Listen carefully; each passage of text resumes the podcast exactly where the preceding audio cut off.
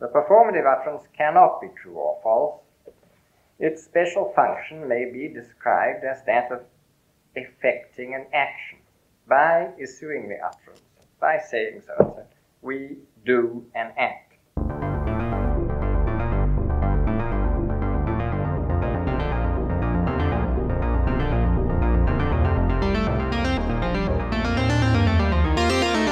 Wir schaffen das.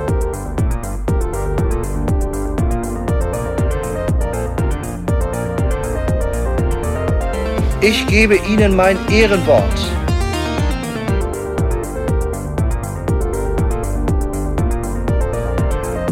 Ich liebe doch alle.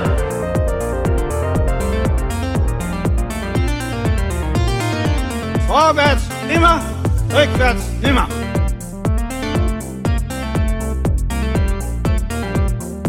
Vielleicht werde ich auch mal eine interessante politische Person in diesem Land. Könnte doch sein.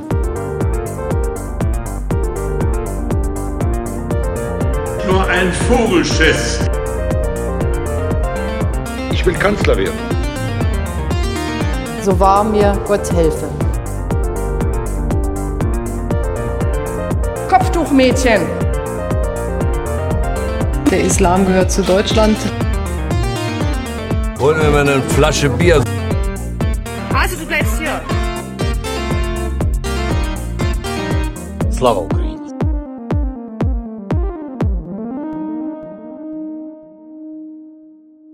Ja, willkommen zur ersten Sonderfolge unseres Tu-Wort-Podcasts. Heute zum Thema Sprache und Ethnizität in der Ukraine. Hier sind Noah Und Joachim? Heute leider ohne Sandra.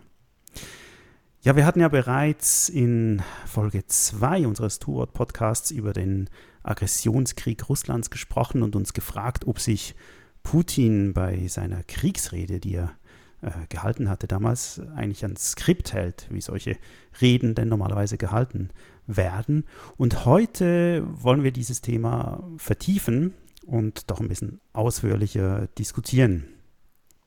Sprache wurde von Russland als äh, Kriegsgrund angeführt. So hat beispielsweise der ähm, russische Außenminister Lavrov ähm, am 30. Mai noch gesagt, wir tun, wozu wir gezwungen sind. Wir schützen die Bevölkerung und wir schützen die russische Sprache, die von den aufeinanderfolgenden Regimen in der Ukraine sowohl unter Poroschenko als auch unter Zelensky direkt diskriminiert und angegriffen wurde.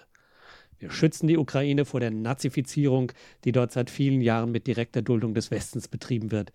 Dem Westen war es egal, was mit der russischen Sprache, der russischen Bildung und den russischen Medien passierte, die per Gesetz verboten waren. Jahrelang haben wir an verschiedene Türen in Europa und den USA geklopft. Der Westen war völlig taub. Und auch in Putins Manifest über die historische Einheit von Russen und Ukrainern, das ja so eine Art, ähm, ja, historische Begründung dafür liefert, warum äh, aus russischer Sicht äh, der, der Angriffskrieg gerechtfertigt ist. Ähm, da konstruiert er zunächst mal die Existenz eines gemeinsamen Volkes. Russen, Ukrainer und Weißrussen sind alle Nachkommen der alten Rus, dem größten Staat Europas. Ähm, Slawisch und andere Stämme heißt es da, auf dem riesigen Territorium, oh, und ich lasse jetzt was aus, waren durch eine Sprache, die wir heute als Altrussisch bezeichnen, wirtschaftliche Bindung und die Herrschaft der Fürsten äh, der Rurik-Dynastie miteinander verbunden. Ähm, auch hier wird also Sprache als, äh, als Verbindendes zwischen diesen äh, drei Ländern genannt, beziehungsweise zwischen den dort lebenden Menschen. Und ähm, er hebt dann auch noch den Vorwurf äh, in diesem Manifest, alles, was uns bisher vereint und zusammengebracht hat, wurde angegriffen, allen voran die russische Sprache. Sprache, äh, sieht man hier, ist also sowas wie ein Kriegsgrund.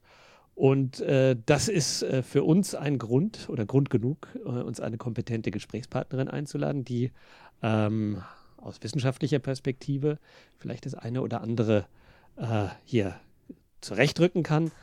Wer bist du? Ja, mein Name ist Stefania Ptaschnik. Ich bin Linguistin, arbeite derzeit an der Universität Paderborn und beschäftige mich hauptsächlich mit dem Schwerpunkt Mehrsprachigkeitsforschung, was in der Linguistik heutzutage eine, eine sehr breit gefächerte ähm, Abteilung der, der Sprachwissenschaft vor, darstellt. Du bist aber nicht nur Sprachwissenschaftlerin, äh, du bist äh, selbst in der Sowjetunion geboren.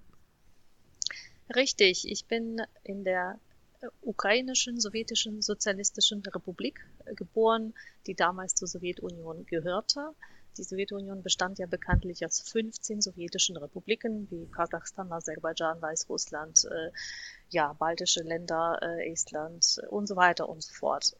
Äh, die Ukraine, die äh, ukrainische sowjetische sozialistische Republik war ebenfalls ein Bestandteil und das, war, das war sozusagen meine Wiege gewissermaßen. Aber dann hast du gelebt in, äh, in der Ukraine. Äh, die, das Land hat den Namen gewechselt.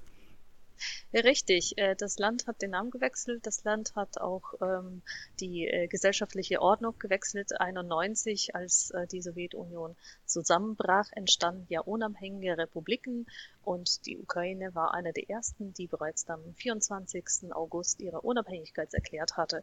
Und äh, dieses Ereignis fiel genau in meiner Sommerferien zwischen dem Abitur und meinem Studienbeginn. Das heißt, ich habe noch die sowjetische Schule mit dem sowjetischen Abitur abschließen dürfen und dann ähm, zum 1. September war ich äh, Studentin in der unabhängigen Ukraine in der Stadt Lviv. Und du hast dann gleich einen, einen, einen, frischen Pass bekommen, oder wie, wie muss man sich das vorstellen? So, ein, so eine Neugründung eines Staates. Ja, das war eigentlich alles nicht sofort, das stellt man sich so vor, aber eigentlich hatte ich mit 16, also schon ein bisschen, ähm, ein paar Monate quasi vor dem Zusammenbruch der Sowjetunion noch den sowjetischen Pass bekommen. Also ich war dann die Staatsbürgerin der Sowjetunion, die in der Sowjetunion wählen durfte. Und den äh, ukrainischen Pass, da musste man doch erstmal diese Formulare entwerfen und drucken lassen. Die bekam dann, ja, wenn ich mich so recht entsinne, so gut fünf bis sechs Monate nach der Unabhängigkeitserklärung erst. Also wenn ihr euch irgendwie vielleicht zurückerinnert, diese Unabhängigkeit, die viele Republiken gleich nach dem Putsch im August erklärt hatten, das wurde dann nochmal bestätigt und in der Ukraine gab es ein Referendum am 1. Dezember 91. Das heißt, das, was eigentlich die Tatsachen, die eigentlich schon im August geschaffen worden sind, wurden dann nochmal per Referendum bestätigt. Und irgendwann, ja, Februar, März drauf folgend, konnte man tatsächlich auch einen ukrainischen Pass bekommen. Ja. Die Verwaltung brauchte also ein bisschen Zeit, um sich ja, an die neue Realität zu gewöhnen einerseits das, andererseits waren wir erst in Sowjetzeiten immer wieder auch daran, äh, ähm, also gewöhnt, dass es immer wieder an Papier mangelte. Bestimmte Bücher konnten nicht gedruckt werden, weil es gerade kein Papier gab. Vielleicht gab es damals auch gerade kein Papier. Ich weiß es nicht. Aber äh, du hast dann äh, dein Studium in äh, der Ukraine an der Universität Lviv ähm, abgeschlossen? Richtig, ich habe äh, zwischen 91 und 96 dann Germanistik in Lviv studiert, also die Stadt, die noch so einen alten deutschen Namen hat, Lemberg, vielleicht kennt man das sogar noch eher in den deutschsprachigen Kreisen. Genau, nach dem Germanistikstudium in Lemberg. Aber Moment, Moment, Moment. Warum, warum ja. hast du dich für Germanistik entschieden? Kannst du das erklären? Das kann ich schon erklären, aber es war so eine, so eine Re äh, Pubertätsrebellion. Ehrlich gesagt, mein Vater war Wissenschaftler, der mich auch sehr in die Richtung prägte. Er war Mathematiker und der hätte sich nichts anderes gewünscht, als dass ich Mathe studiere. Ähm, ich war als Schülerin auf zig Olympiaden vertreten, habe hier und dort teilgenommen und ich durfte dann irgendwann 87 wurde ich ähm, aufgrund von so ganz speziellen, strengen Aufnahmeprüfungen auf so eine Spezialschule, ähm, in so eine Spezialschule Kiew eingeladen, dort quasi mein, äh, mein, ja, meine Schulausbildung mit dem Spezialschwerpunkt Mathe abzuschließen. Das war 1897. Also genau ein Jahr nach der Tschernobyl-Katastrophe. Und meine Eltern haben gesagt, du fährst auf keinen Fall in die Region Kiew unter diesen ökologischen Bedingungen. Und ich war so bockig, dass ich damals schon beschlossen hatte, wenn nicht dort, dann gar keine Mathe. Und ähm, ja, ich hatte ja bereits äh, in der Schule von der ersten äh, Klasse an Deutsch gelernt. Und insofern war es eigentlich nicht verkehrt zu sagen, warum nicht das? Also das war sozusagen ein Schwerpunkt in meiner Schulausbildung. Und hinzu kam noch, dass äh, so um die Weihnachtszeit 1990, also quasi ein halbes Jahr vor meinem Abitur, der Deutsche Malteser Hilfsdienst eine Station in Lviv aufbaute. Sie waren bemüht, den äh, Rentnern, den Familien mit vielen Kindern zu helfen und die haben freiwillige Helfer gesucht, die der deutschen Sprache mächtig waren. Und damals wurde meine Schule angefragt, ob äh, nicht auch Schüler sich engagieren können. Ich habe das gerne gemacht, jetzt wirklich ein halbes Jahr lang nach der Schule immer wieder irgendwie gedolmetscht, äh, die Malteserhelfer begleitet. Das hat natürlich meine Sprachkompetenzen nochmal richtig verbessert. Ich habe jede Menge Menschen kennengelernt. Ich habe festgestellt, wie toll das ist, mit Menschen zusammenzuarbeiten, irgendwie dann zwischen den beiden Welten zu vermitteln. Ich habe wahnsinnig viel gelernt für mich, so für das ganze Leben. Ich habe viele Freundschaftskontakte geknüpft, aber vor allem, ich habe eben meine Aufnahmeprüfungen dadurch sehr gut vorbereiten können. In der damaligen Zeit ähm, konnte man sich nicht einfach mal mit dem Abiturzeugnis bewerben, sondern es gab für jede Fakultät relativ strenge Aufnahmeprüfungen und äh, durch diese freiwillige Tätigkeit beim Malteser Hilfsdienst war ich natürlich super gut vorbereitet und so kam es dann irgendwie dazu, dass ich hm. ähm, ohne weiteres Deutsch studieren konnte. Also Germanistik sticht Mathe aus, das ist ja super. Manchmal kommt es vor, hinterher mag, mag man es vielleicht bereuen aufgrund der beruflichen Situation und die Mathematiker kommen, glaube ich, äh, heutzutage ein bisschen besser durch die Welt durch. Aber Na, denke, das weiß ich nicht. Das weiß ich nicht. Ja, wie ging es dann weiter? Dann bist du äh, aber nach Deutschland gekommen nach dem Studium. Richtig, 96 war ich mit meinem Studium fertig und hatte mir auch schon davor die Frage gestellt, was ich so werden möchte. Und äh, so ganz konnte ich mich von meinem Vater wahrscheinlich nicht so abgrenzen. Ich fand schon toll, was er so als Wissenschaftler gemacht hatte. Also ich fand toll, dass er so international vernetzt war. Ich fand toll, dass man so auf den Konferenzen eigene Ergebnisse vorstellen konnte. Und ähm, durch die vielen Jahre der Dolmetscherfahrung wusste ich auch, ich mag nicht nur fremde Inhalte vermitteln, was die Dolmetscher tun, sondern ich mag meine eigenen Inhalte definieren, formulieren und die auch vortragen. Also so war der Weg in die Wissenschaft gewissermaßen gebahnt und da bewarb ich mich für ein Forschungsstipendium für Deutschland und kam damit erstmal für zehn Monate nach Heidelberg. Ja, und da haben wir uns dann kennengelernt, nämlich äh, warst du auch äh, als Gastwissenschaftlerin bei uns im graduierten Kolleg Dynamik von Substandardvarietäten und ähm, wir hatten dann auch den gleichen Doktorvater, Klaus Matteier und in der Zeit haben wir uns, glaube ich, äh, sehr gut kennengelernt. Sehr gut. Äh, insofern als äh, Stefania kann ich ja unter uns erzählen, war immer die letzte auf allen Partys. Ja, ich also, hatte damals. Ich hatte wie damals weißt du das? da warst du wahrscheinlich ich war doch eigentlich ich war immer nur Gastgeber.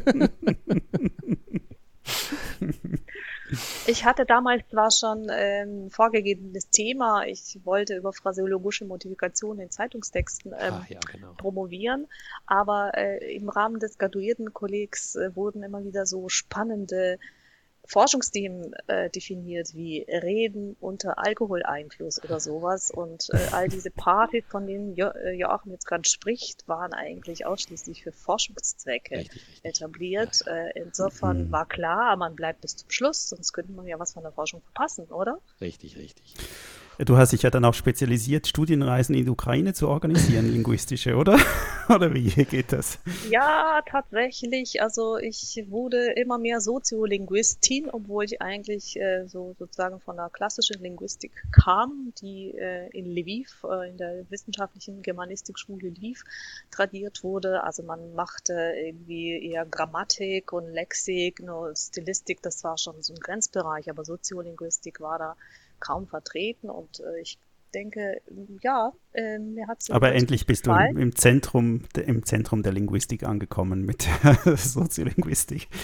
Ja, und angefangen hat tatsächlich, tatsächlich eine Art Studienreise äh, durch Polen in die Ukraine äh, mit dem Schwerpunkt deutsche Sprachinseln, von denen ich irgendwie eigentlich während meiner ganzen Lemberger Zeit gar nichts wusste. Ich habe das alles erst nachträglich erfahren aus der Perspektive Heidelbergs, ja. Ja, und da war ich dabei. Da sind wir, haben wir sehr interessante Erfahrungen in der Ukraine gemacht. Natürlich vor allem auch an der polnisch-ukrainischen Grenze. Ähm, und äh, haben viele interessante Gespräche, gerade in Lviv geführt. Ähm, auch mit äh, Journalistinnen, Journalisten, aber auch mit den Angehörigen der deutschen Gemeinde dort. Das war eine ganz äh, interessante Reise und ähm, also eben keine touristische Reise, sondern eine, die uns so ein bisschen auch äh, sensibilisiert hat. Das ist natürlich schon sehr, sehr lange her, aber äh, Stefania äh, ist ja inzwischen, ähm, ich glaube, du bist natürlich immer wieder hin und her gegangen, aber die meiste Zeit hast du doch in Deutschland gearbeitet. Bist jetzt auch deutsche Staatsbürgerin? Ja, richtig. Seit 2017 bin ich tatsächlich auch deutsche Staatsbürgerin.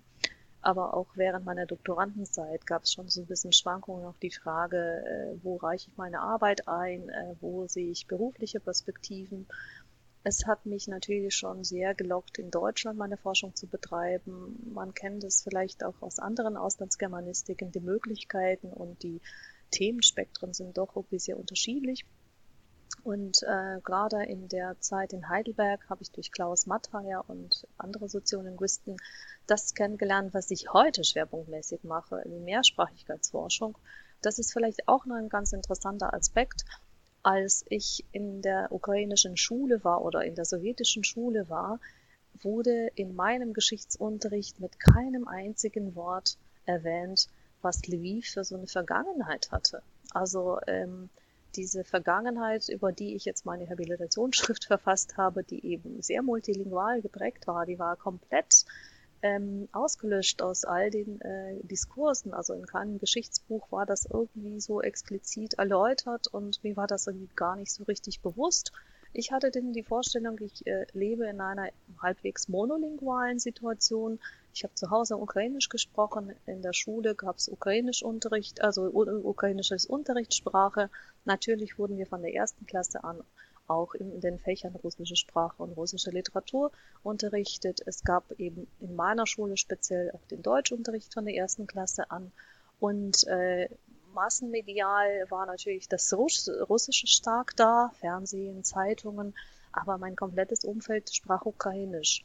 Und eigentlich aber erst durch das Germanistikstudium habe ich irgendwie, äh, bin ich auf Namen wie Josef Roth gestoßen oder Paul Celan und irgendwann habe ich die Häuserfassaden ähm, in Lemberg entdeckt, wo die Farbe abblätterte und drunter auf einmal polnische und jüdische Aufschriften sichtbar wurden.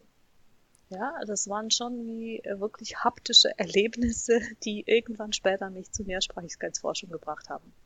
Ich meine, das passt ja jetzt eigentlich ganz gut. Wir könnten eigentlich mal ähm, drüber sprechen, welche Sprachen eigentlich in der Ukraine gesprochen werden. Denn natürlich haben wir immer die Vorstellung, dass so ähm, ein Land, eine Sprache, aber das ist natürlich in der Mehrheit der Länder überhaupt nicht der Fall, sondern es wird, es gibt erstens häufig mehrere ja, Landes- oder Amtssprachen. Ähm, zugleich gibt es äh, aber auch natürlich, äh, auch in Ländern, in denen es vielleicht nur eine Amtssprache gibt, natürlich werden da auch ganz viele andere Sprachen gesprochen. Ähm, welche Sprachen äh, spricht man in der Ukraine? Auch das hat sich historisch gewandelt. Äh, die letzten Angaben, über die man jetzt so verfügt, äh, sind ähm, die äh, Ergebnisse der Volkszählung von 2001. Und damals haben 67 Prozent der Ukrainer Ukrainisch als ihre Muttersprache angegeben, gefolgt von einer starken Gruppe der Russisch sprechenden, also etwa 29 Prozent haben Russisch als ihre Muttersprache angegeben.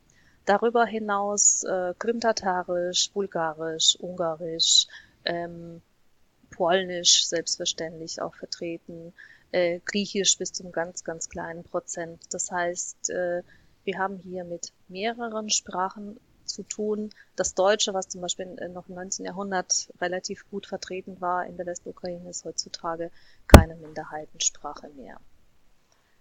Äh, vielleicht kann man noch irgendwie ergänzen zu dieser Volkszählung, dass hierbei nicht nur die Muttersprache erfragt wurde, sondern auch die Nationalität. Und das ist irgendwie vielleicht auch ein interessanter Aspekt, gerade im Hinblick auf unsere heutige Thematik, dass sich das eben nicht deckt.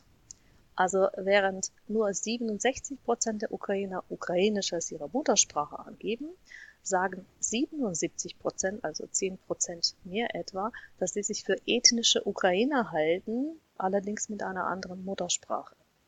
Und in Bezug auf das Russische heißt das 29 Prozent sagen, Russisch ist ihre Muttersprache, aber nur 17 Prozent, also 12 Prozent weniger, halten sich für ethnische Russen. Allerdings, äh, das sind auch schon Angaben von 2001, also 20 Jahre alt. Also wir verfügen aber über keine neuen, keine neueren Daten momentan.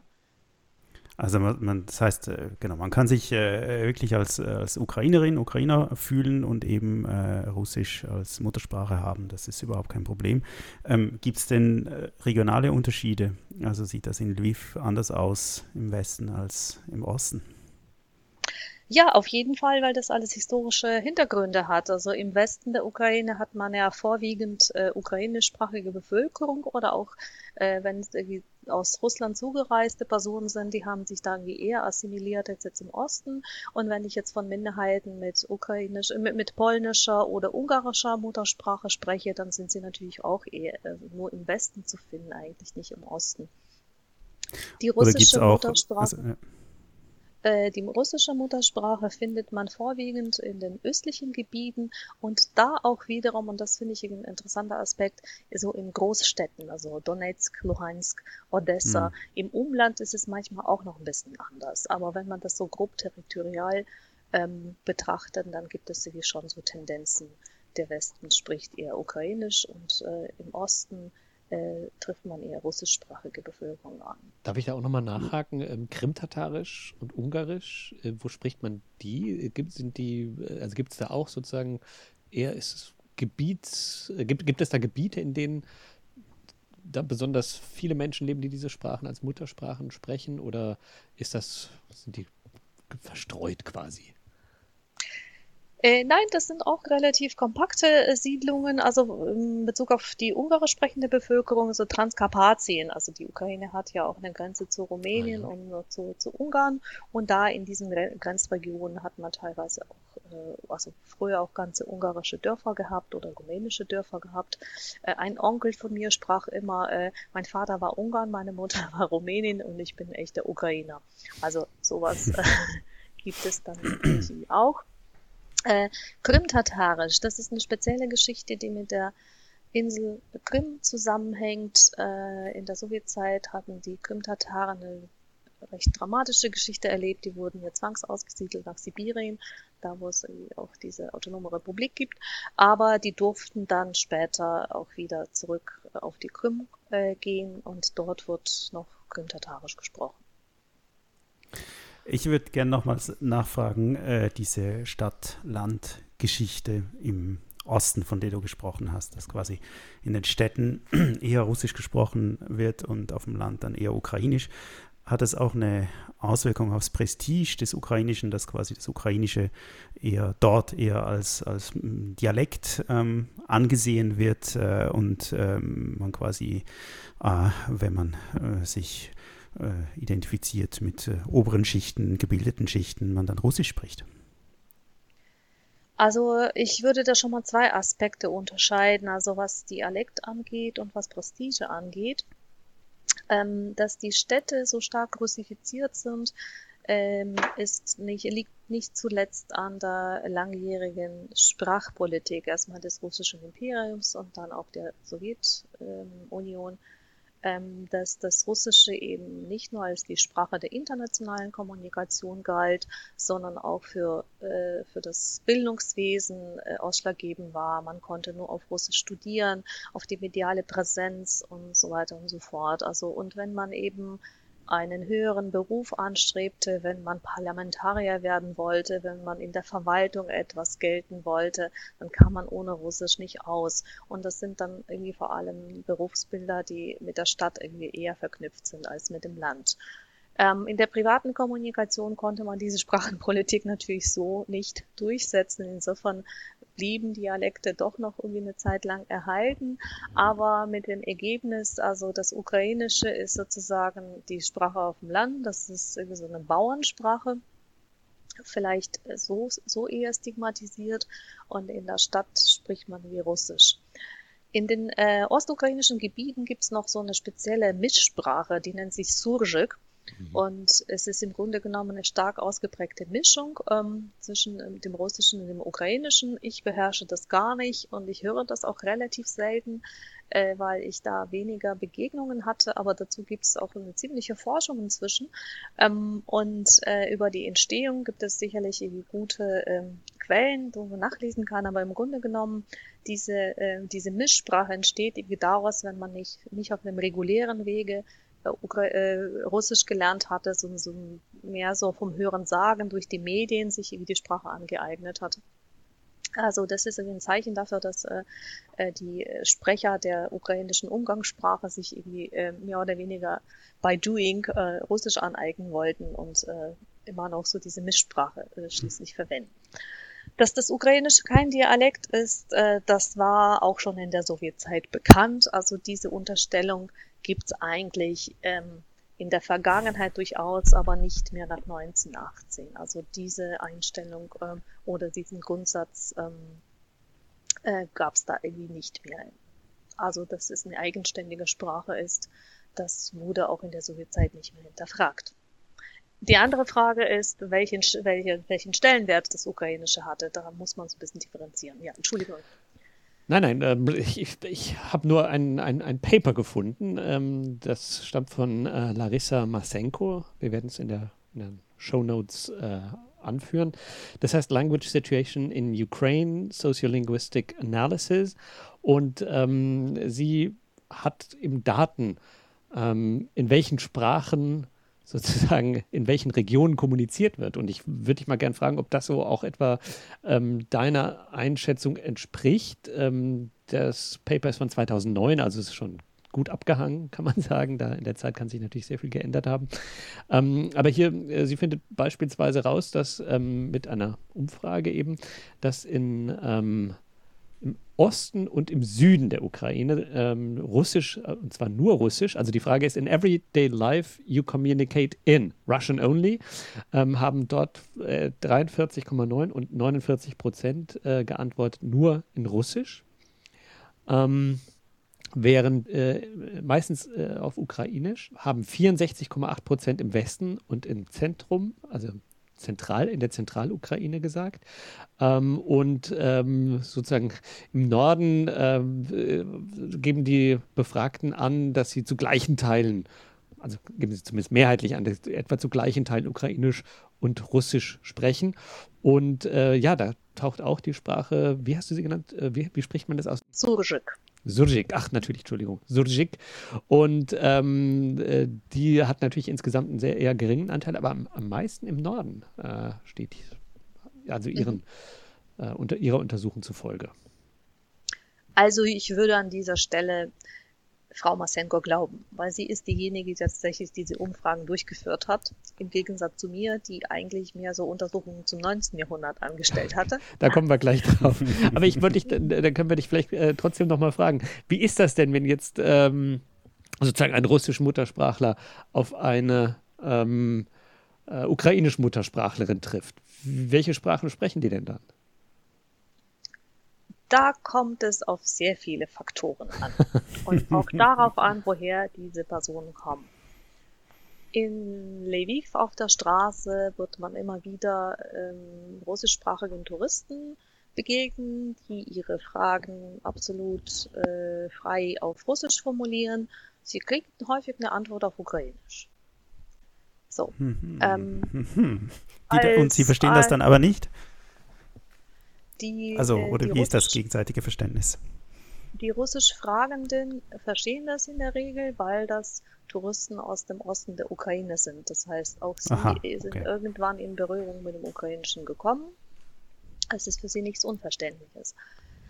Wenn dieser Tourist aber wie zurückfragt, kann ja sein, dass es irgendwie jemand aus Österreich ist oder aus Frankreich, der sich mühsam das Russische schon angeeignet hatte und für das Ukrainische gar keine Zeit hatte, da hat man doch irgendwie Verständnis und versucht ihm dann auf äh, Russisch auch zu antworten.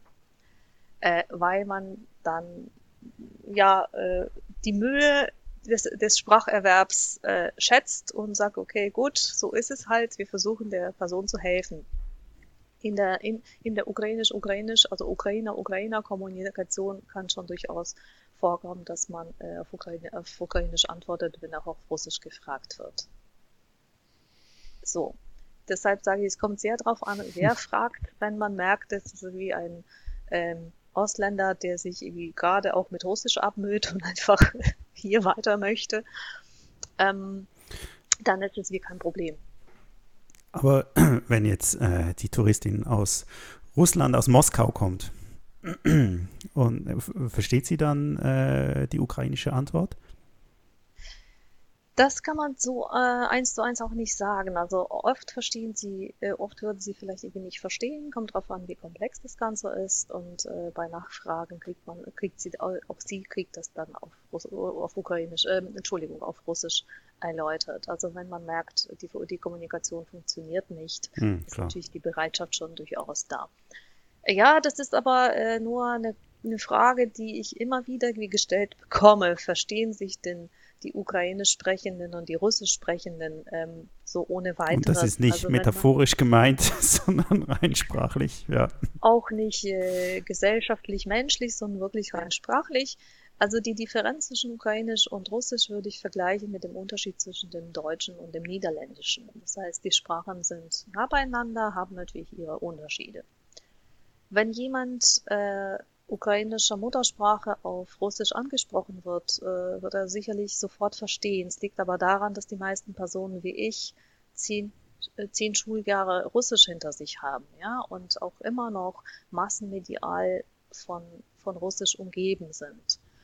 Das heißt, hm. die Sprache ist jetzt nicht wirklich fremd äh, im Sinne von, ich höre sie zum ersten Mal wenn jemand aus Kaliningrad oder ähm, aus irgendwie aus Novosibirsk nach Lviv kommt und noch nie mit Ukrainisch konfrontiert war, da weiß ich nicht. Vieles ist sicherlich verständlich, kannst du wahrscheinlich auch selbst nachvollziehen, wie es dir in, mhm. in Holland ginge beispielsweise. Man mhm. kann so mhm. einiges irgendwie nachvollziehen, aber sicherlich auch nicht alles. Also da mhm. wäre wahrscheinlich die Hürde doch eher höher. Mhm.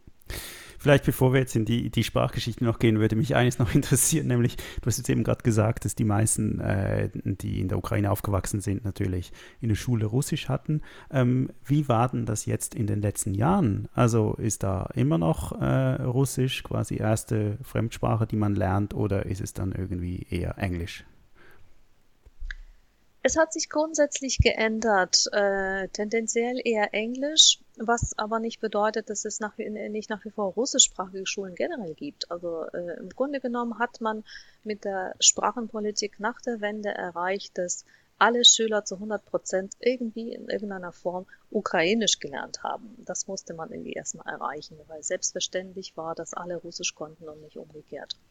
Ähm, inzwischen haben, also ich spreche jetzt viel mehr auch von der Situation in Lviv, die ich irgendwie besser kenne.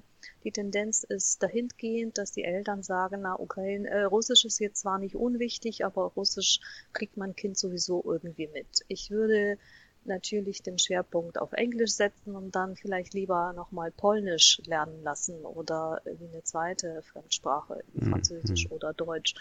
Also irgendwie ist da das Interesse größer für Sprachen, wo die man, also bei deren Erwerb man eher das Kind eher schwer, also äh, Personen überhaupt irgendwie schwerer hätten und wenn man die als Kind lernt, dann hat man vielleicht irgendwie eine höhere Erfolgsquote. Also die, die, die Tendenz geht dahin. Aber ich spreche jetzt wiederum für Lviv. Ich kenne jetzt die Zahlen nicht für andere Städte, für andere Regionen. Mhm. Ich weiß nur, dass das Russische nach wie vor noch im Schulsystem verankert ist und dass es nach wie vor auch Schulen gibt, äh, in denen ähm, die, also das Russische als die Hauptsprache, als Unterrichtssprache verwendet wird. Und das ist gar nicht zum hohen Prozentsatz immer noch so. Ich möchte aber auch noch mal kurz nachhaken, ähm, denn ähm, das Narrativ, das ähm, von russischer Seite versucht wird zu konstruieren, ähm, und damit meine ich jetzt Staat Russland, ähm, ist ja so, dass es quasi, dass die Ukraine faktisch zweigeteilt ist. Es gibt sozusagen den Westen, ähm, der äh, ukrainischsprachig ist und auch ethnisch ukrainisch. Und dann gibt es den Osten und den Süden, ähm, der ist russischsprachig und die fühlen sich eigentlich auch als Russinnen und Russen. Und ähm, jetzt, wenn ich mir die Zahlen in dem Paper anschaue, da wird eben auch gefragt, äh, wie sprechen Sie mit einem Ukrainer oder einer Ukrainerin? Und dann wird eben tatsächlich im Osten gesagt, ich spreche vor allem Russisch. Ja, und das sagen 83 Prozent. Und äh, in, im Westen äh, sagt man eben äh, auf die Frage, wie sprechen Sie mit einem Russen oder einer Russin? Ähm, 95 Prozent sagen ukrainisch. Und äh, das klingt ja schon so ein bisschen, dass es da tatsächlich so eine, so eine tiefe Spaltung gibt. Und ähm, ich wollte dich jetzt fragen, wie, wie, siehst du das? Denn dieses, dieses Narrativ ist ja so zum gewissen Teil auch irgendwie in deutschen und Schweizer Medien ja auch angekommen. Ähm, das heißt, es herrscht schon so ein bisschen die Vorstellung von einem geteilten Land. Stimmt das eigentlich? Es herrscht die Vorstellung von so einem zweitgeteilten Land, äh, Osten-Westen, und so stimmt das nicht, weil alleine die Genese, die historische Genese des Landes ähm, erklärt vielleicht irgendwie einiges und die war jetzt nicht irgendwie, dass zwei Teile auf einmal zusammengekommen sind, sondern wie die Herausbildung des heutigen Territoriums verlief über mehrere äh, Jahrhunderte mit ihrer komplexen Geschichte. Und gerade die zentrale Ukraine, das war die Heimat der Zaporozher Kosaken, also eigentlich die Heimat des ersten unabhängigen ukrainischen Staates, wo irgendwie diese ähm, Staatlichkeit, unabhängige äh, Republik irgendwie ähm, ja lange Zeit eine Tradition hatte und erst unter der Zarin Katharina ähm, zu Fall gebracht wurde. Die Halbinsel Krim hat nochmal wie ihre eigene Geschichte. Äh, diese Vorstellung, dieses Narrativ der Zweiteilung äh, geht wahrscheinlich am ehesten noch also auf 1918 zurück, als tatsächlich dann äh, die Habsburger Teile der heutigen Ukraine und die Teile des äh, russischen Imperiums, die jetzt zur Ukraine gehören, irgendwie zusammengefügt wurden. Die Situation finde ich irgendwie viel, viel komplexer und vor allem darf man nicht vergessen, dass was wir heute unter Standardukrainisch verstehen, das entstand nicht in Lviv, das entstand in Poltava, also sehr nah an Kiew Kiew, also im Grunde genommen im Herzen äh, des heutigen Territoriums. Und deshalb ist irgendwie diese Ost-West-Teilung ein, ein sehr, sehr vereinfachtes Bild. Hat denn ähm, Ukrainisch quasi auch die Funktion gehabt, um eben dieses Land, was doch eben, wie du gesagt hast, eigentlich so aus unterschiedlichen, auch historisch ähm, bedingt unterschiedlich entstandenen Teilen besteht, irgendwie zusammenzuhalten und, und äh, quasi eine, ein Gefühl von, von Nation äh, zu entwickeln. Ja, auf jeden Fall. Also und ganz besonders schon im 19. Jahrhundert, als da ähm, dieses nationale Bewusstsein im Grunde genommen in ganz Europa aufgekommen war. Auch da äh, sieht man schon starke Bewegungen auch in den Teilen der Ukraine, die unter dem russischen Imperium waren. Also der Kampf um die ukrainische Sprache, äh, geheime Vereine, die versucht haben, irgendwie, äh, ja, Sprache als Identitätssymbol auch stärker in die Politik, in die gesellschaftlichen Appelle zu tragen. Das war eine Zeit lang wie gar nicht möglich. Das geht mir jetzt alles äh, ein bisschen zu schnell. Das ist, äh, ja? wir, wir, wir, gehen durch diese viele hundert Jahre Geschichte und, und, streifen ganz viele Sachen. Ich verstehe von der ganzen Sache überhaupt nichts. Vielleicht kannst du äh, nochmal sagen, sozusagen, wann würdest du sagen, oder seit wann gibt es die Ukraine als Idee, als zusammenhängendes politisches äh, äh, Konstrukt? Ähm, seit wann gibt es die und wie hat sie sich entwickelt? Ähm, vielleicht kannst du das ganz grob skizzieren und welche Rolle spielen dann eben die unterschiedlichen Sprachen dabei?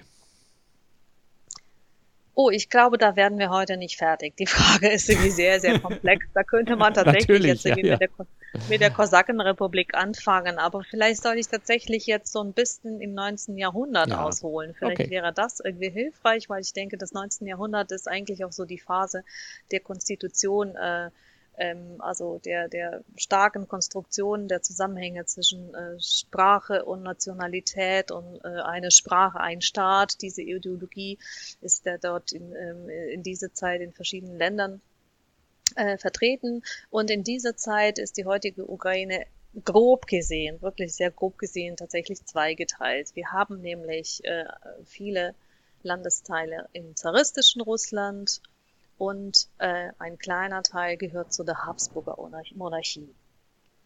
Und in diesen beiden Staaten gibt es unterschiedliche Sprachenpolitik. Also ähm, die nationalen, nationalsprachlichen Bewegungen, die kommen in beiden Staaten auf.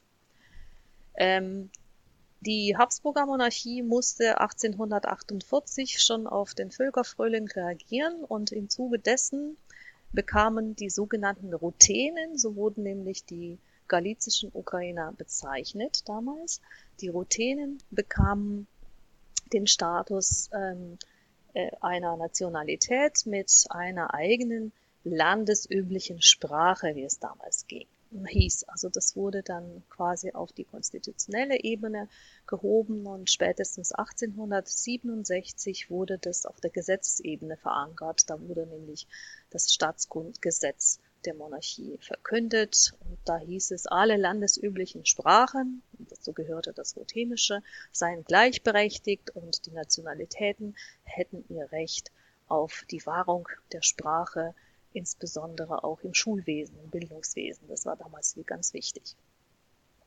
Dieselbe ganz, Zeit. Ganz, ganz, ganz kurz, ganz kurz noch zu dieser Zeit. Ähm, welche anderen Sprachen wurden dann in der Habsburger Monarchie auch noch gesprochen, neben dem Ruthenischen? Ja, also wenn ich jetzt von Galizien spreche, weil das war jetzt ein multilingualer Staat insgesamt, in Galizien äh, war das Polnische dominant, auch zahlenmäßig dominant, dann das Ukrainische, das Deutsche gehörte zu den landesüblichen Sprachen. Das waren die drei landesüblichen Sprachen, die auch diese Gleichberechtigung mhm. beanspruchen durften. Was wir nicht vergessen dürfen, äh, hier gab es natürlich auch größere jüdische Siedlungen, noch so ganze Städte. Die äh, jüdische Sprache war aber nicht als Sprache anerkannt, also bis zum Ende der Monarchie nicht, aber als äh, Sprache in der, in der ähm, ähm, im, im Land selbst, im, im Kronland selbst, äh, war sie natürlich im privaten und im religiösen Gebrauch auch da neben dem, äh, ne, neben dem Jiddischen natürlich auch das Hebräische. Und äh, Armenier siedelten in Lemberg, wobei das Armenische nur noch schwach vertreten war. Die Armenier waren inzwischen stark assimiliert. Dann war das Kirchenslawische noch in Gebrauch, also viele Schriften in der Schriftlichkeit. Da bedient man sich noch des Kirchenslawischen. Und nicht zuletzt das Lateinische. Latein hatte eine lange Tradition als Verwaltungssprache und als Bildungssprache. In den Gymnasien schon verankert und dann auch an den Universitäten. Also das ist vielleicht so ganz grob. also äh, da sieht man, wenn man in der Schweiz stolz ist auf vier Landessprachen, dann ist das eigentlich nichts im Vergleich zu, zu, zur Situation damals in Lviv. Das ist ja, ja, eigentlich eine, eine komplexe Situation. Vielleicht können wir da oder kannst du da auch noch kurz darauf eingehen, wie sich denn das äh, manifestiert? Ja, also keine Ahnung, Zeitungen, äh, Schulen, äh, Verkehrssprachen und so. Äh, wie muss man sich das vorstellen? Also man muss sich das schon so vorstellen, dass es eine ziemliche Herausforderung war. Das Gesetz sagte, die Sprachen sind gleichberechtigt ähm, und man musste diese Gleichberechtigung aber irgendwie auch halbwegs in der Realität wahren. Das war nicht immer so konfliktfrei, weil es gab natürlich auch politische Dominanzen. Mm, ähm, de facto, was man heute als Sprachwissenschaftlerin vielleicht irgendwie äh, sehen und beobachten kann, ist die Schriftlichkeit, also die, wie, wie sich das in der Schriftlichkeit manifestiert hatte. Und das sind immer so wahnsinnig spannende Beispiele aus Zeitungen, wo eine Anzeige zweisprachig, zum Beispiel auf Polnisch und auf Deutsch erscheint wo irgendwelche Heilbäder beworben werden, damit die sowohl die deutschsprachigen als auch die polnischsprachigen Leser hinfahren und ihr Geld dort lassen. Dann wird aber irgendein Komplimentierbüchlein verkauft und das wird nur auf Deutsch beworben, wahrscheinlich weil das Buch irgendwie nur auf Deutsch vorlag. Und äh, mhm. Dann haben wir auch immer wieder so kleine Beimischungen. Ja, wenn wir heute irgendwelche Aufsätze schreiben, ist es ganz selbstverständlich, dass man ein englisches Zitat ohne jegliche Übersetzung da einflechtet. Und so kann man sich dann, also muss man sich auch ähm, in Bezug auf die Lemberger Presse des 19. Jahrhunderts vorstellen. Äh, der Beitragsautor schreibt auf Ukrainisch, verwendet da irgendwelche lateinischen Zitate, hier und dort, dort vielleicht irgendwie ein Baustein aus einem deutschsprachigen Gesetz, manchmal mit Übersetzung, manchmal ohne. Oder ähm, ja, eine deutschsprachige Zeitung von dem jüdischen Verein flechtet problemlos hebräische Zitate hinein, also was wir jetzt so als Code-Switching in der Linguistik bezeichnen, ja. Also das war selbstverständlich und weitestgehend auch ohne Übersetzung ähm, durchaus äh, üblich. Also es waren, waren sozusagen verbreitete Praktiken des Schreibens, des Publizierens. Ähm, Beispiele aus dem Verwaltungswesen vielleicht, wenn man ähm, als polnischer Beamten, äh, Beamter vom, vom äh, Lemberger Landtag an den Bildungsminister in Österreich geschrieben hatte, hatte, hat, man das Schreiben einfach zwei, in zwei Spalten verfasst. Links polnisch, also die die äh, polnische Sprache des Landesbeamten und rechts auf Deutsch, damit die Exzellenz im Ministerium in Wien das auch versteht. Also ja, und das war absolut selbstverständlich. Mm. Ah, ich träume schon von, von solchen korporalen großartigen Daten. äh, später, wenn, wenn man so zu Beginn des 20, zu, zu Beginn des 20. Jahrhunderts die Zeitungen liest, da hatte sich das Ukrainische auch immer stärker durchgesetzt. Das war ja irgendwie noch so 1900 ein bisschen weniger äh, häufig verwendet, aber dann sieht man irgendwelche städtischen Annoncen in drei Spalten gedruckt. Das war sozusagen die Lösung, um mhm. all diese Landessprachen zu bedienen. Ähm, ja, ähm, Sprachmischungen, das, was wir heute als Surjik in der Ostukraine und mhm. Nordukraine verstehen. Äh, Sprachmischungen gab es natürlich auch. Ähm, Deutsch-Polnisch, Polnisch-Ukrainisch, äh, Deutsch-Jiddisch. Das ist natürlich in der Schriftlichkeit ein bisschen weniger dokumentiert, aber auch da findet man schöne Beispiele, zum Beispiel aus Theaterstücken ähm, anderen fiktionalen Werken. Und äh, wenn wir schon von der Presse sprechen, wenn es da sozusagen stilisierte Dialoge gab, oft wie in Kombination mit irgendwelchen Karikaturen, die damaligen Zeitungen hatten ja so eine Vielfalt an Textsorten, auch da kann man es immer noch aufspüren. Auch da findet man noch solche Beispiele, wie man mit dieser Mehrsprachigkeit sehr frei umgegangen ist. Hm. Ja, wahrscheinlich kann man sich das ganz gut vorstellen heute, wenn wir uns überlegen, wie ähm, in unseren Städten irgendwie äh, Deutsch, äh, Dialekt, äh, Türkisch, Albanisch, Italienisch, alles irgendwie nebeneinander äh, da ist und sich natürlich auch gegenseitig beeinflusst ähm, und dass genau solche Mischungen entstehen. Also äh, eine Sache, die 19. Jahrhundert genauso üblich war, äh, zumindest in einer Stadt wie Lviv. Nichts äh, unter dieser Sonne ist neu, könnte man jetzt philosophisch über. Ja, aber ich wollte eigentlich dann äh, gleich in das äh, zaristische Russland schauen. Darf ich das jetzt oder Gerne, habt ihr noch ja, jetzt. Äh... Damit wir dieses 19. Jahrhundert so halbwegs abschließen und vielleicht auch schon hier aufzeigen, ähm, wie verschieden damals schon die Geschichte hm. der Sprachen gelaufen ist. Nämlich 1863 wird äh, vom Innenminister Petr Pjotr Walujew ein Zirkular herausgebracht, womit er den Druck von Büchern in ukrainischer Sprache innerhalb des Russischen Reiches komplett verboten hatte. Eine Ausnahme war die Belletristik, also alle Sachbücher auf Ukrainisch waren verboten, 1863. 13 Jahre später, 1876, erscheint der Bad Emser Ukas des Zaren Alexander II und damit wurde, wurden ukrainischsprachige Publikationen nochmal verboten äh, mit der Begründung, äh, es gebe da separatistische Bestrebungen. Also das mit den separatistischen Bestrebungen, das äh, klingt wie eine Reminiszenz. Also wenn man hm. dann auch die heutige Situation hm. sich irgendwie anschaut. Aber wenn man das jetzt so kurz zusammenfasst, also in der Habsburger Monarchie haben wir die Deklaration der Gleichberechtigung von Sprachen und Nationalitäten. Im Russischen Reich in derselben Zeit äh, wird, nur das Ukra wird nur das Russische quasi zur legitimen Sprache deklariert und das Ukrainische ist verboten. Das Ukrainische wird als Dialekt bezeichnet und in dieser Funktion auch nochmal sozusagen herabgesetzt. Und ähm, das führt de facto zum Beispiel dazu, dass ostukrainische Schriftsteller nach Galizien reisen und in der Habsburger Monarchie ihre Bücher publizieren, weil sie es im Osten nicht können. Hm. Und wenn also man sich überlegt, ja. ja. Das zusammenzufassen, also der, der, der Zar hat Angst, äh, dass da irgendwie ein, ähm, eine Nation sich bilden könnte und, und äh, das Steuerungsinstrument oder wahrscheinlich eines der Steuerungsinstrumente wäre dann Sprache als, als Bedrohung, so dass man das einfach verbietet. Also auf dieses, ähm, äh, auf den Zirkular geht ja auch Putin sogar in seinem, in seiner Schrift ein, wo er dann schreibt, ich werde nicht nichts idealisieren. Wir wissen, dass es das Vadujev-Zirkular von 1883 und dann das Ems-Ukas von 1876 gab, die die Veröffentlichung und den Import religiöser und gesellschaftspolitischer Literatur in ukrainischer Sprache einschränkten. Aber es ist wichtig, den historischen Kontext im Auge zu behalten.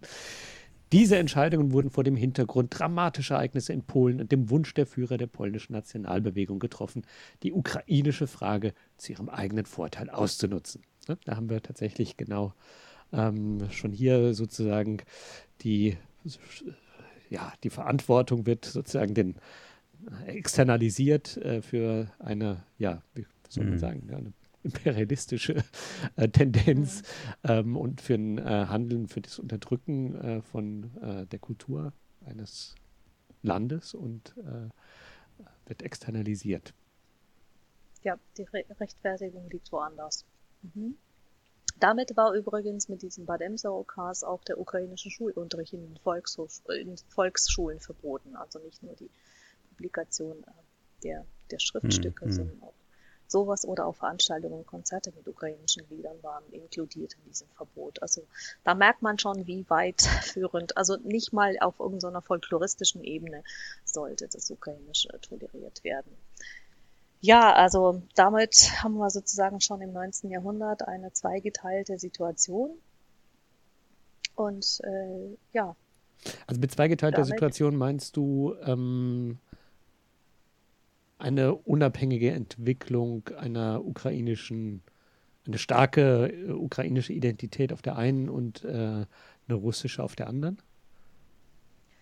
Damit meine ich ähm, die, die gewährten Freiheiten im Habsburger Teil und, damit, und äh, auf der anderen Seite eben ah, Verbote im, im mhm. zaristischen Russland. Also das heißt, äh, betroffen waren ja äh, Ukrainer in, ähm, in Galizien beziehungsweise im damaligen russischen Imperium und ähm, die hatten dann eben per Gesetz schon mal verschiedene ähm, Ausgangssituationen, um jetzt, was weiß ich, ihr Bildungswesen oder ihr Publikationswesen aufzubauen. Oder eben nicht aufzubauen. Wie geht's weiter? Wie geht's weiter? Die Monarchie bricht zusammen. Dann gibt's viele mhm. Kriege. Dann gibt's ähm, die Zwischenkriegszeit. Auch da gibt es noch für die ukrainischen Territorien und für die Sprecher des Ukrainischen verschiedene Entwicklungen. Ähm, das äh, galizische Land äh, gehört dann zu der polnischen Republik und die polnische Sprachenpolitik war bei weitem nicht so äh, komfortabel für die Ukrainer wie die österreichische. Das heißt, mhm. es geht dann in Richtung polnische Dominanz weiter. In der Sowjetunion, auf der anderen Seite der Grenze, haben wir eigentlich eine sehr, also erstaunlich gute positive Entwicklung in den 20er Jahren. Mhm. Das nennt man heutzutage die Phase der Ukrainisierung. Also da hat man irgendwie gesagt, so jetzt müssen alle sowjetischen Republiken auch sich um ihre Sprachen kümmern und für das Ukrainische wurden Enzyklopädien initiiert, Wörterbuchprojekte, Normierungen der Rechtschreibung das alles, was quasi im touristischen Imperium gar nicht möglich war. Ähm, das war so eine richtig schöne Aufschwungszeit, aber die endete spätestens in den 30er Jahren mit äh, massiven Verfolgungen, Diskriminierungen. Ähm, all die, die aktiv waren in dieser Ukrainisierungsphase, wurden quasi inhaftiert oder ähm, ja, hatten ihre Posten verloren, manche haben ihr Leben verloren. Also es war sozusagen das Ende dieser Ukrainisierungsphase und die große Hungersnot 1932, 33 war sozusagen auch mit Einzug dieser Politik, um die ukrainische Elite abzuschaffen. Also das also war mhm. sozusagen eine kurze Phase des Aufblühens und äh, vielerlei Versuche jetzt auch für das Ukrainische in Richtung Normierung was zu machen. Mhm. Weil wenn man sich überlegt, äh, die Sprache war irgendwie da und die Sprache war in Gebrauch, aber die Kodifikationen in Form von Wörterbüchern, in Form von Grammatiken, von Grammatiken, Schulbüchern, die waren nur in der äh, im Westen möglich, also nur in Galizien oder in der Bukowina möglich, aber das betraf nur einen ganz kleinen Teil äh, der ukrainisch sprechenden Gebiete. Äh, insofern war es schon sehr wichtig, das, was in den 20er Jahren in der Sowjetukraine passierte. Es gab wirklich die Hoffnungen, dass man jetzt diese Sprache nochmal auf eine neue Grundlage stellt und dass die Sprache sich auch entfalten kann. Aber wie gesagt, äh, ab den frühen 30ern war das Ganze dann nicht weiter möglich. Diese Politik der Russifizierung äh, betraf das Ukrainische auch nach 1939 in den westlichen Gebieten, also nach dem Pakt von Ribbentrop-Molotow kamen auch hm. die westukrainischen Gebiete zur Sowjetukraine. Und im Grunde genommen wurde hier daran gearbeitet, das Ukrainisch eher als eine, als eine nachgeordnete Sprache zu behandeln. Das Russische war ja die Sprache der gemeinsamen Interaktion für alle Republiken der Sowjetunion. Mhm. Und äh, es gab auch tatsächlich starke äh, sprachenpolitische Tendenzen, in die Sprache einzugreifen. Also Rechtschreibungen, Wortbildungen, syntaktische Konstruktionen im Ukrainischen, die von dem Russischen differierten, versuchte man eher auszumögeln um immer mhm. stärker zu zeigen, wie eng doch die Sprachen miteinander zusammenhängen.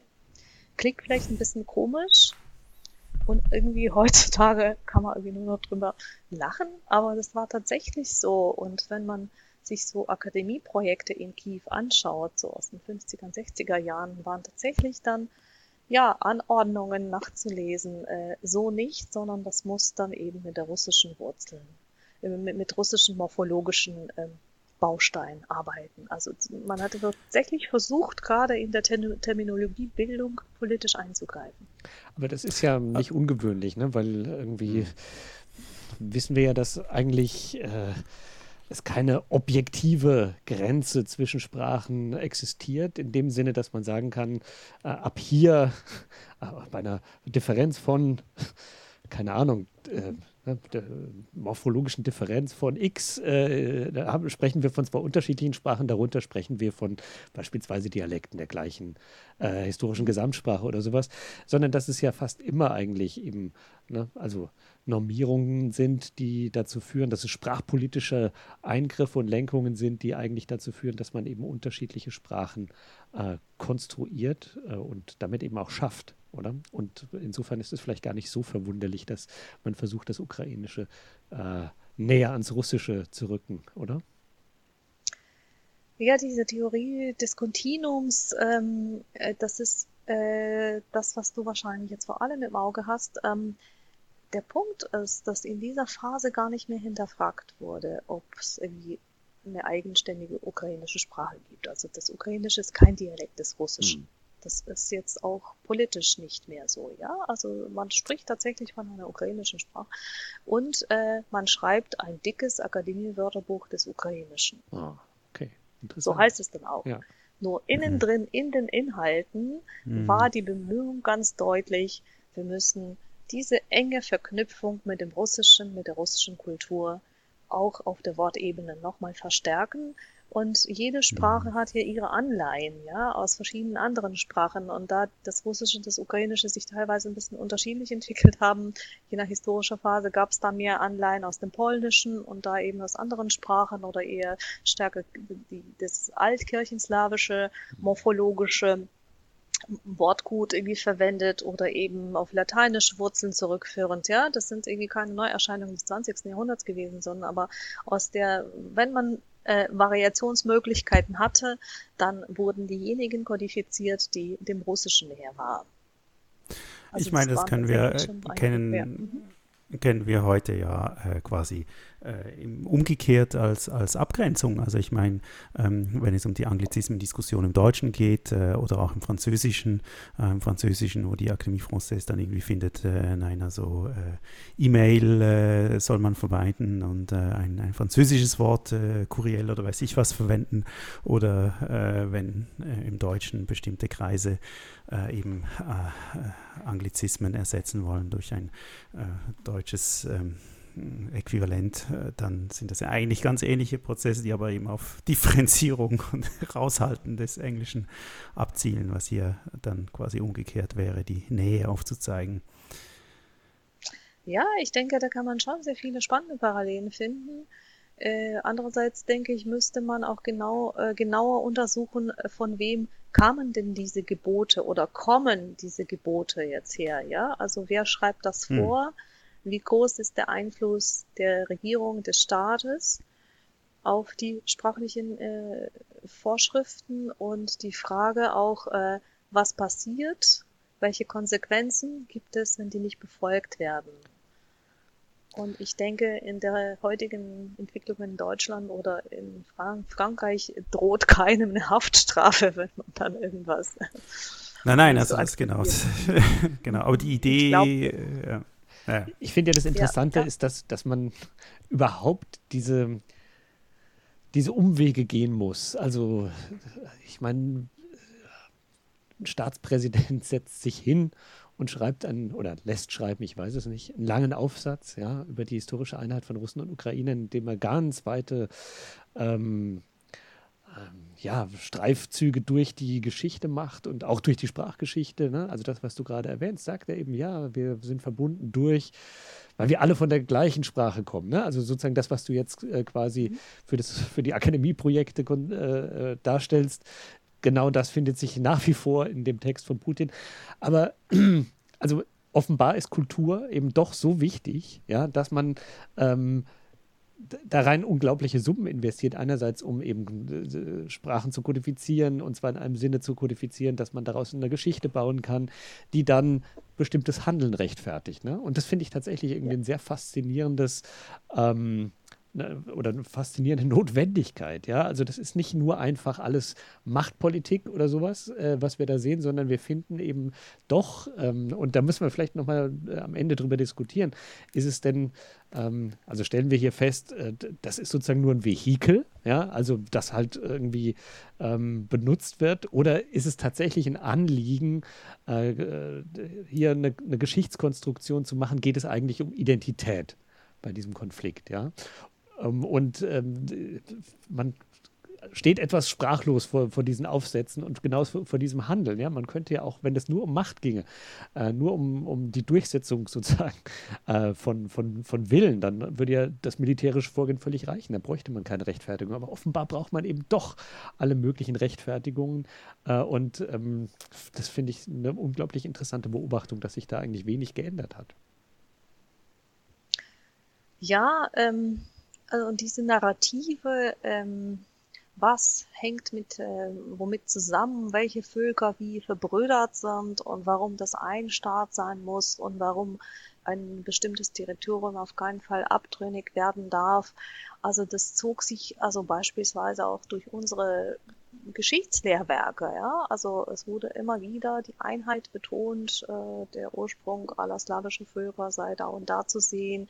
Und von diesem Narrativ ist man erstaunlicherweise ähm, also ich kenne die russische Situation nicht, aber auch in der postsowjetischen Ukraine wurde das nicht sofort revidiert und auch nicht ähm, nicht gründlich irgendwie noch noch so richtig aufgearbeitet im Anfangsstadium. Also was ich jetzt irgendwie erzählt habe, dass Lviv ganz anders geprägt war als irgendwie die durch die enge, enge Verbundenheit aller slawischer Völker. Das habe ich in der Schule nicht erfahren dürfen. Das war einfach im Geschichtsunterricht so nicht drin. Und das sind wohl irgendwie Traditionen dieses Narrativs, die man nach wie vor aufrechterhalten möchte, in Russland jedenfalls. In der Ukraine gibt es das schon sehr lange, auch alternative Sichtweisen auf die Sprachgeschichte, auf die Gesellschaftsgeschichte, auf die politische Geschichte. Aber in Russland ist es irgendwie ungewollt und es ist, glaube ich, äh, ja an der Stelle auch ganz wichtig, damit das Volk äh, Russlands auch ähm, diesem Krieg irgendwie beipflichtet, weil äh, es wird ein Argument angeführt, dass was zusammengehört, muss jetzt auch wieder zusammengehören. Und dafür setzen wir es ein, dass es so eine moralische Rechtfertigung schließlich durch eine sehr spezielle Auslegung der Geschichte. Und natürlich können wir feststellen, dass je autoritärer ein Regime ist, desto, ja, desto mehr wird dieses eine einzige fundierende Narrativ natürlich auch gepflegt. Ja? Also ähm, ja. eine Pluralität ist in solchen Regimen, glaube ich, schwerer äh, durchzuhalten als ähm, in ähm, ja, freiheitlicheren oder freiheitlicher orientierten ähm, Regimen. Wobei äh, natürlich gibt es da auch Leute, die würden das äh, in Deutschland bestreiten, dass es sowas gibt wie eine ja, Pluralität der Geschichtserzählung, aber das sind nun wirklich ganz ähm, abwegige äh, Positionen dann. Ja. Vielleicht müssen wir doch noch einen äh, Schritt gehen in der Geschichte, wie denn eigentlich das äh, in der postsowjetischen Phase aussieht, äh, die Sprachenpolitik in der Ukraine. Äh, ja, wie ging es weiter? ja, wie ging es weiter? Ähm, also die Sprachpolitik, Sprachenpolitik in der Ukraine ist es bis heute noch irgendwie, ähm, ja, es gibt irgendwie keinen Endpunkt, äh, wo man sagt, so, jetzt haben wir den Status, der, Status quo erreicht und dabei bleibt Also im Grunde genommen irgendwie die post, äh, post-sowjetische Sprachenpolitik muss man, äh, den Anfang, äh, in Iran, Anfang muss man mit dem Jahr 1900 89 äh, datieren, also eigentlich noch in der Sowjetunion. Und da wurde ein Gesetz verabschiedet über die Sprachen in der ukrainischen sowjetischen sozialistischen Republik. In diesem Gesetz, noch in der Sowjetzeit verabschiedet, wurde das Ukrainische als die einzige Staatssprache erklärt. Also so heißt es im Wortlaut. Also man mhm. spricht nicht von der Amtssprache, sondern von der Staatssprache. Das Russische wurde zur Minderheitensprache erklärt und zur Sprache der ähm, internationalen Kommunikation oder intervölkischen Kommunikation, je nachdem, wie man es jetzt übersetzt. Dieses Gesetz wurde dann auch nach der Unabhängigkeitserklärung 91 nochmal bestätigt und diese Hauptinhalte aus diesem Gesetz äh, gingen auch in die Verfassung der Ukraine von 1996 ein. Entsprechend heißt es, die ukrainische Sprache ist die Staatssprache der Ukraine und dann gibt es bestimmte Artikel, wo das äh, festgelegt ist, wie das sicherzustellen ist. Alle anderen Sprachen, die in der Ukraine gesprochen werden, stehen unter Verfassungsschutz und das, das Russische sei also eine anerkannte Minderheitensprache. Ähm, Bedeutete das, ähm, dass ich als äh, Bürger in der Zeit ähm, auch auf Russisch mit der Verwaltung reden konnte? Ja. Und de facto war das auch so, dass selbst im Parlament immer noch zum dominanten Teil Russisch gesprochen wurde. Mhm. Das, in der Realität war das immer noch so, dass ich in meinem eigentlich ukrainischsprachigen Germanistikstudium noch einige Vorlesungen auf Russisch gehört habe, weil die Dozenten einfach nicht geschafft haben, irgendwie das Ukrainisch zu lernen in der kurzen Zeit. Also die Umsetzung war eigentlich ähm, nicht so eins zu eins. Es war wichtig, das sozusagen symbolisch da im Gesetz zu deklarieren, das irgendwie zu haben. Aber in der Realität wurde noch sehr, sehr viel toleriert und sehr viel äh, russischsprachiges wurde immer noch ähm, weiter irgendwie auch gepflegt. Also bis die lokalen Verwaltungen sich umgestellt hatten. Ich weiß gar nicht mehr, wie lange es gedauert hat. Also ist schon noch eine ganze Weile. Ähm, aber das wurde eigentlich gar nicht so groß hinterfragt. Also irgendwie war, war, waren damals keine so richtigen Proteste gegen dieses Gesetz äh, zu spüren. Ja, also man könnte sagen, okay, damals war die Zahl der russischsprachigen Bevölkerung noch mal deutlich größer als äh, heute.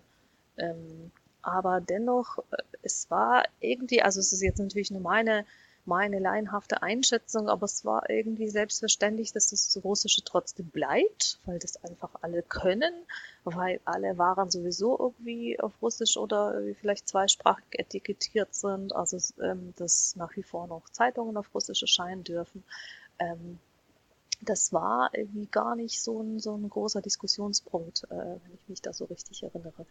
Erst später, so um zwei, also 2012, ähm, da wurden nochmal neue Richtlinien für die ähm, staatliche Sprachenpolitik verabschiedet.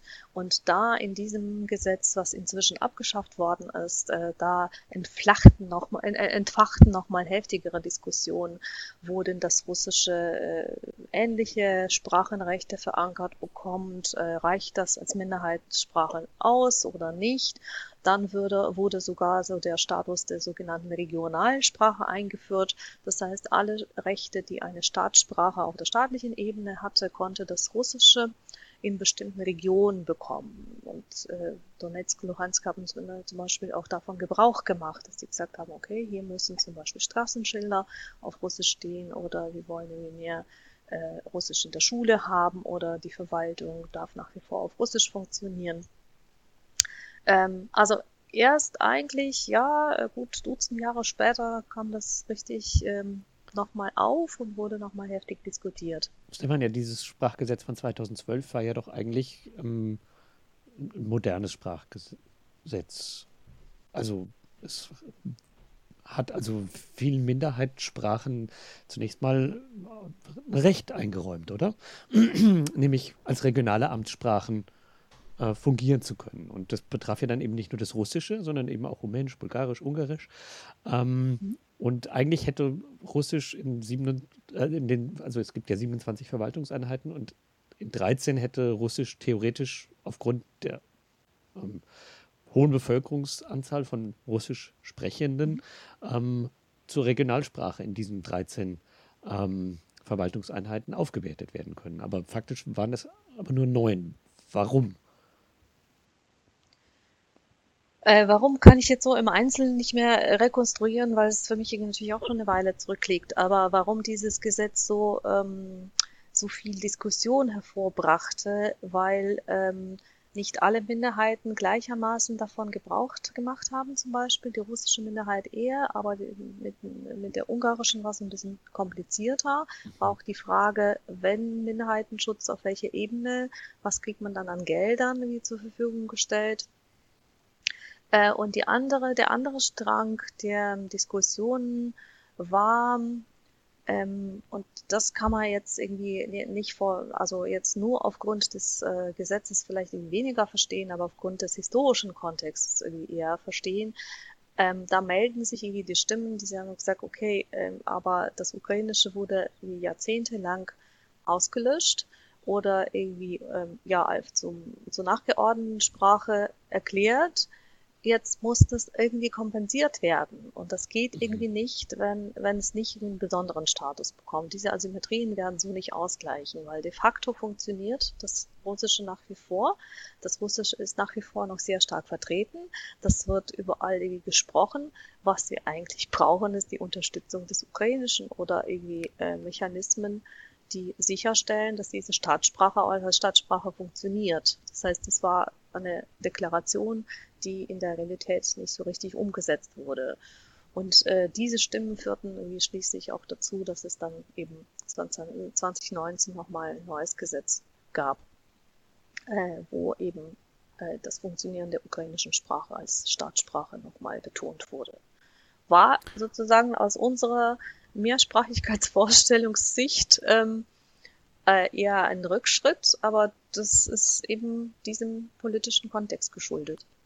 Und nicht zuletzt, der, also wir reden vom Jahr 2019, seit 2014 äh, geht der Krieg im Osten. Auch dieser mhm. Hintergrund hat da sicherlich auch eine Rolle gespielt. Also ähm, da ist vorher natürlich viel schiefgelaufen äh, sozusagen, aber genau, dann ist natürlich die, die Krim-Besetzung 2014 äh, löst dann nochmal sehr viel aus, was dann letztlich die Sprachenpolitik äh, nochmals deutlich beeinflusst. Ja, so würde ich das auch sagen, dass diese, diese politischen Faktoren und eben Faktor Krieg oder Faktor ähm, Annexion der Krim, äh, dass die das nochmal ähm, für diese ja, Abkehr von einer wirklich äh, egalitären Sprachenpolitik ganz stark äh, provoziert und begünstigt haben. Aber ähm, jetzt haben wir ja vorher gesagt, ähm, oder hast du eben erzählt, dass äh, quasi Gesetz und Realität äh, auseinanderklaffen. Ähm, und kannst du das beurteilen, was dann äh, tatsächlich seit 2014 äh, passiert ist? Also hat quasi die, äh, oder klar dann 19, das ist noch nicht so lange her, aber hat das dann quasi die Wirkung, dass dann äh, ukrainisch tatsächlich noch weiter gestärkt wird ähm, oder hatte es eben auch teilweise sogar einen gegenteiligen Effekt? Meinst du jetzt speziell auf der Krim oder in der, in der restlichen generell, Ukraine? Nein, nein, generell, ja, genau. Ähm, generell habe ich schon den Eindruck, aber wie gesagt, mir fehlen jetzt noch so Umfragen, die Frau Masenko vielleicht beisteuern könnte. Ähm, mhm. äh, mir fehlen jetzt natürlich statistische Daten, aber äh, generell ist der Eindruck schon irgendwie äh, dahingehend, dass, ähm, dass diese, diese politische, also dass dieser äh, Angriff auf die Ukraine tatsächlich auch unter den russischsprachigen Ukrainern die denen irgendwie nicht egal ist, wo sie leben, unter welchem Regime sie leben, dass das irgendwie schon noch auch so eine ähm, Identitätsverstärkung äh, in Richtung Ukraine ist meine Heimat und auch irgendwie die Bereitschaft, das Ukrainische zu sprechen, zu erlernen, dass das irgendwie da nochmal gestärkt hat. Und ähm, in meiner Kommunikation mit äh, verschiedenen Wissenschaftlern jetzt aus dem Osten der Ukraine merke ich auch, wie schnell sie versuchen, zumindest mit mir auf Ukrainisch zu reden, was sie früher wahrscheinlich hm. gar nicht gemacht hätten. Aber Ach, das ist schon diese, interessant. ja, ja, weil hm. das es geht irgendwie die Ablehnung. Äh, es geht nicht um die Ablehnung des Russischen, sondern um Ablehnung des äh, also Russlands und inzwischen macht man auch so eine terminologische Unterscheidung zwischen Russisch und Russländisch, um auch nochmal mhm. deutlich zeigen, das gehört zu dem Staat und das gehört zu der Sprache, die auch meine ist, aber ich gehöre nicht zu Russland, sondern ich gehöre zu der Ukraine. Das finde ich sehr, sehr spannend, eine sehr interessante Beobachtung. Ähm, ich äh, ähm, habe hier ein Paper vorliegen von ähm, Hanna ähm, Salisniak und das heißt Language Orientations and the Civilization Choice for Ukrainians. Also da geht es tatsächlich, in diesem Paper geht es darum, äh, sozusagen, welche zu welcher Sprache äh, fühle ich mich zugehörig und äh, gleichzeitig welche politischen Präferenzen habe ich. Und ähm, da kann man dann tatsächlich doch eine relativ, also auch das ist von 2009 äh, und ich glaube, da hat sich tatsächlich dann in der Zwischenzeit schon äh, viel geändert. Ähm, aber da kann man tatsächlich noch eine relativ deutliche Zusammenhang zwischen beispielsweise einer Präferenz der Westbindung äh, mit äh, äh, der eigenen Sprache oder der Muttersprache, mit der man sich identifiziert, ähm, feststellen. Also das heißt, man findet natürlich Menschen, die ähm, russisch MuttersprachlerInnen sind, äh, dass die beispielsweise ähm, sich eher eine sozialistische Ökonomie wieder wünschen, ähm, gleichzeitig aber natürlich ähm, äh, skeptischer sind, wenn es um die Westbindung geht äh, und noch skeptischer, wenn es um äh, beispielsweise einen NATO-Beitritt geht. Ähm, da kann man schon noch klare Tendenzen sehen, wenn im Westen ist es äh, tatsächlich umgekehrt. Aber so, so klar, ja, wie ähm, das beispielsweise behauptet wird, manchmal im politischen Diskurs oder im, im, öffentlichen Diskurs in Deutschland ist es auch hier nicht.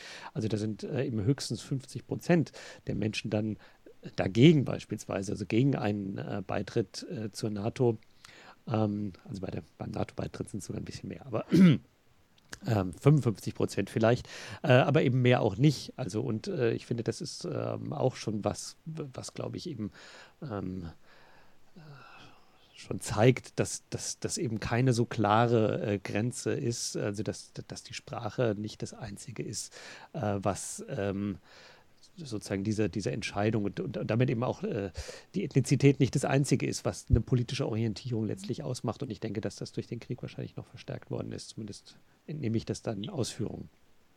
Ja, also ich denke, äh, es ist eine bekannte Tatsache, irgendwie Ukraine ist schon irgendwie so eine lange Pufferzone zwischen der EU und Russland und es gibt natürlich auch auf die Sowjetzeit zurückgehende wirtschaftliche Verbindungen mit Russland, die dann in der späteren Politik, äh, zum Beispiel in der Energieversorgungspolitik ja nochmal intensiviert worden sind. Also zahlreiche Geschäftsstränge hängen wie damit zusammen. Wie kann man die so negative Beispiele der Oligarchenstrukturen, aber auch abgesehen davon muss man sagen, wie wirtschaftlich äh, sind die beiden Länder sehr intensiv miteinander verknüpft gewesen.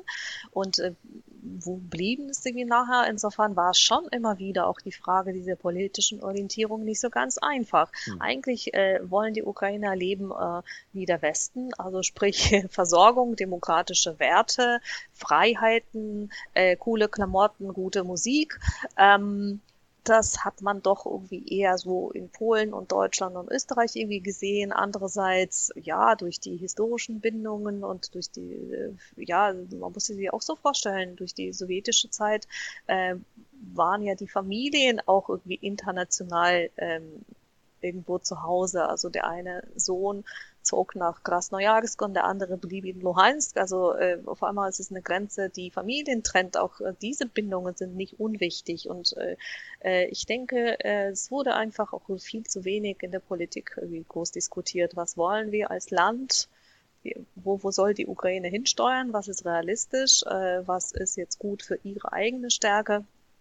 Und ähm, äh, dass das jetzt nicht unbedingt an die Sprache geknüpft ist, das ist für mich irgendwie gut nachvollziehbar, weil es geht ja schließlich um, um Werte, um Vorstellungen, äh, was man möchte, in welchem Staat man leben möchte. Und äh, ja, das äh, hat sich aber seit dem äh, Angriff 2014 doch nochmal geändert und seit dem aktuellen Krieg sowieso, weil ich denke, äh, in dieser Situation zeigt sich nochmal ähm, die politische Orientierung, die man möchte oder eben nicht möchte, nochmal deutlicher. Und das begreifen viele Menschen jetzt nochmal anders als davor. Und du hast das, ähm, ja, die, das neue ähm, verabschiedete Sprachgesetz äh, von 2019 angesprochen. Kannst du dazu noch ein bisschen was sagen, ähm, was das beinhaltet? Also beispielsweise eben ähm, im Hinblick darauf, dass äh, Buchläden 50 Prozent äh, des Bestands auf Ukrainisch anbieten müssen. Ähm, dass äh, sozusagen, wenn man eine russische Veröffentlichung machen oder ein Medium in russischer Sprache betreiben will, dass man die gleiche Auflage auch in ukrainischer Sprache bereithalten ähm, soll. Ähm, wie, wie, schätzt du das ein? Also du hast gesagt, das äh, ist eine Reaktion auf die Krim äh, Annexion oder wie auch immer man das nennen will, äh, Besetzung und, ähm, ähm, und auf, den, auf die Separatisten und die Unterstützung der Separatisten ähm, äh, in der Ostukraine. Ähm, wie, wie schätzt du diese, diese, ja, diese Gesetzesinitiativen ein? Also ich denke, die Situation mit den Separatisten wird, wird dieses Gesetz nicht verändern. Also dieses Gesetz ist äh, vielleicht viel stärker so zu interpretieren, dass man merkte, okay, äh, die ähm, die Sprachenrechte sind irgendwie in der Verfassung ähm, verankert, aber de facto funktioniert das irgendwie nicht. Mhm. Und worauf dieses Gesetz hinaus will, ist sowas wie Quoten, was man jetzt irgendwie äh, hier zum Beispiel vor allem mit der Frauenquote verbindet. Man versucht dann äh, irgendwie festzulegen, ähm, um auch irgendwie gewissermaßen sozusagen äh, die Unterrepräsentiertheit der Frauen in der Politik oder in der Wissenschaft wieder, wieder gut zu machen. Und ich glaube, so in die Richtung geht irgendwie auch das neue Gesetz, dass es darum geht, irgendwie Auflagen zu schaffen, was wollen wir eigentlich konkret, weil irgendwie alleine auf der, ähm, auf der Gesetzesebene zu proklamieren, ukrainisch die Staatssprache reicht offenbar nicht aus, weil äh, in der Realität wird nach wie vor noch sehr viel ähm, Russisch gebraucht. Also Fernsehen ist dafür ein sehr, sehr äh, prägnantes Beispiel. Und äh, da haben sich natürlich auch Fernsehkanäle auch gewehrt, weil sie der Meinung sind, äh, naja, wenn wir nur ukrainisch senden, dann verlieren wir automatisch Zuschauer. Hm.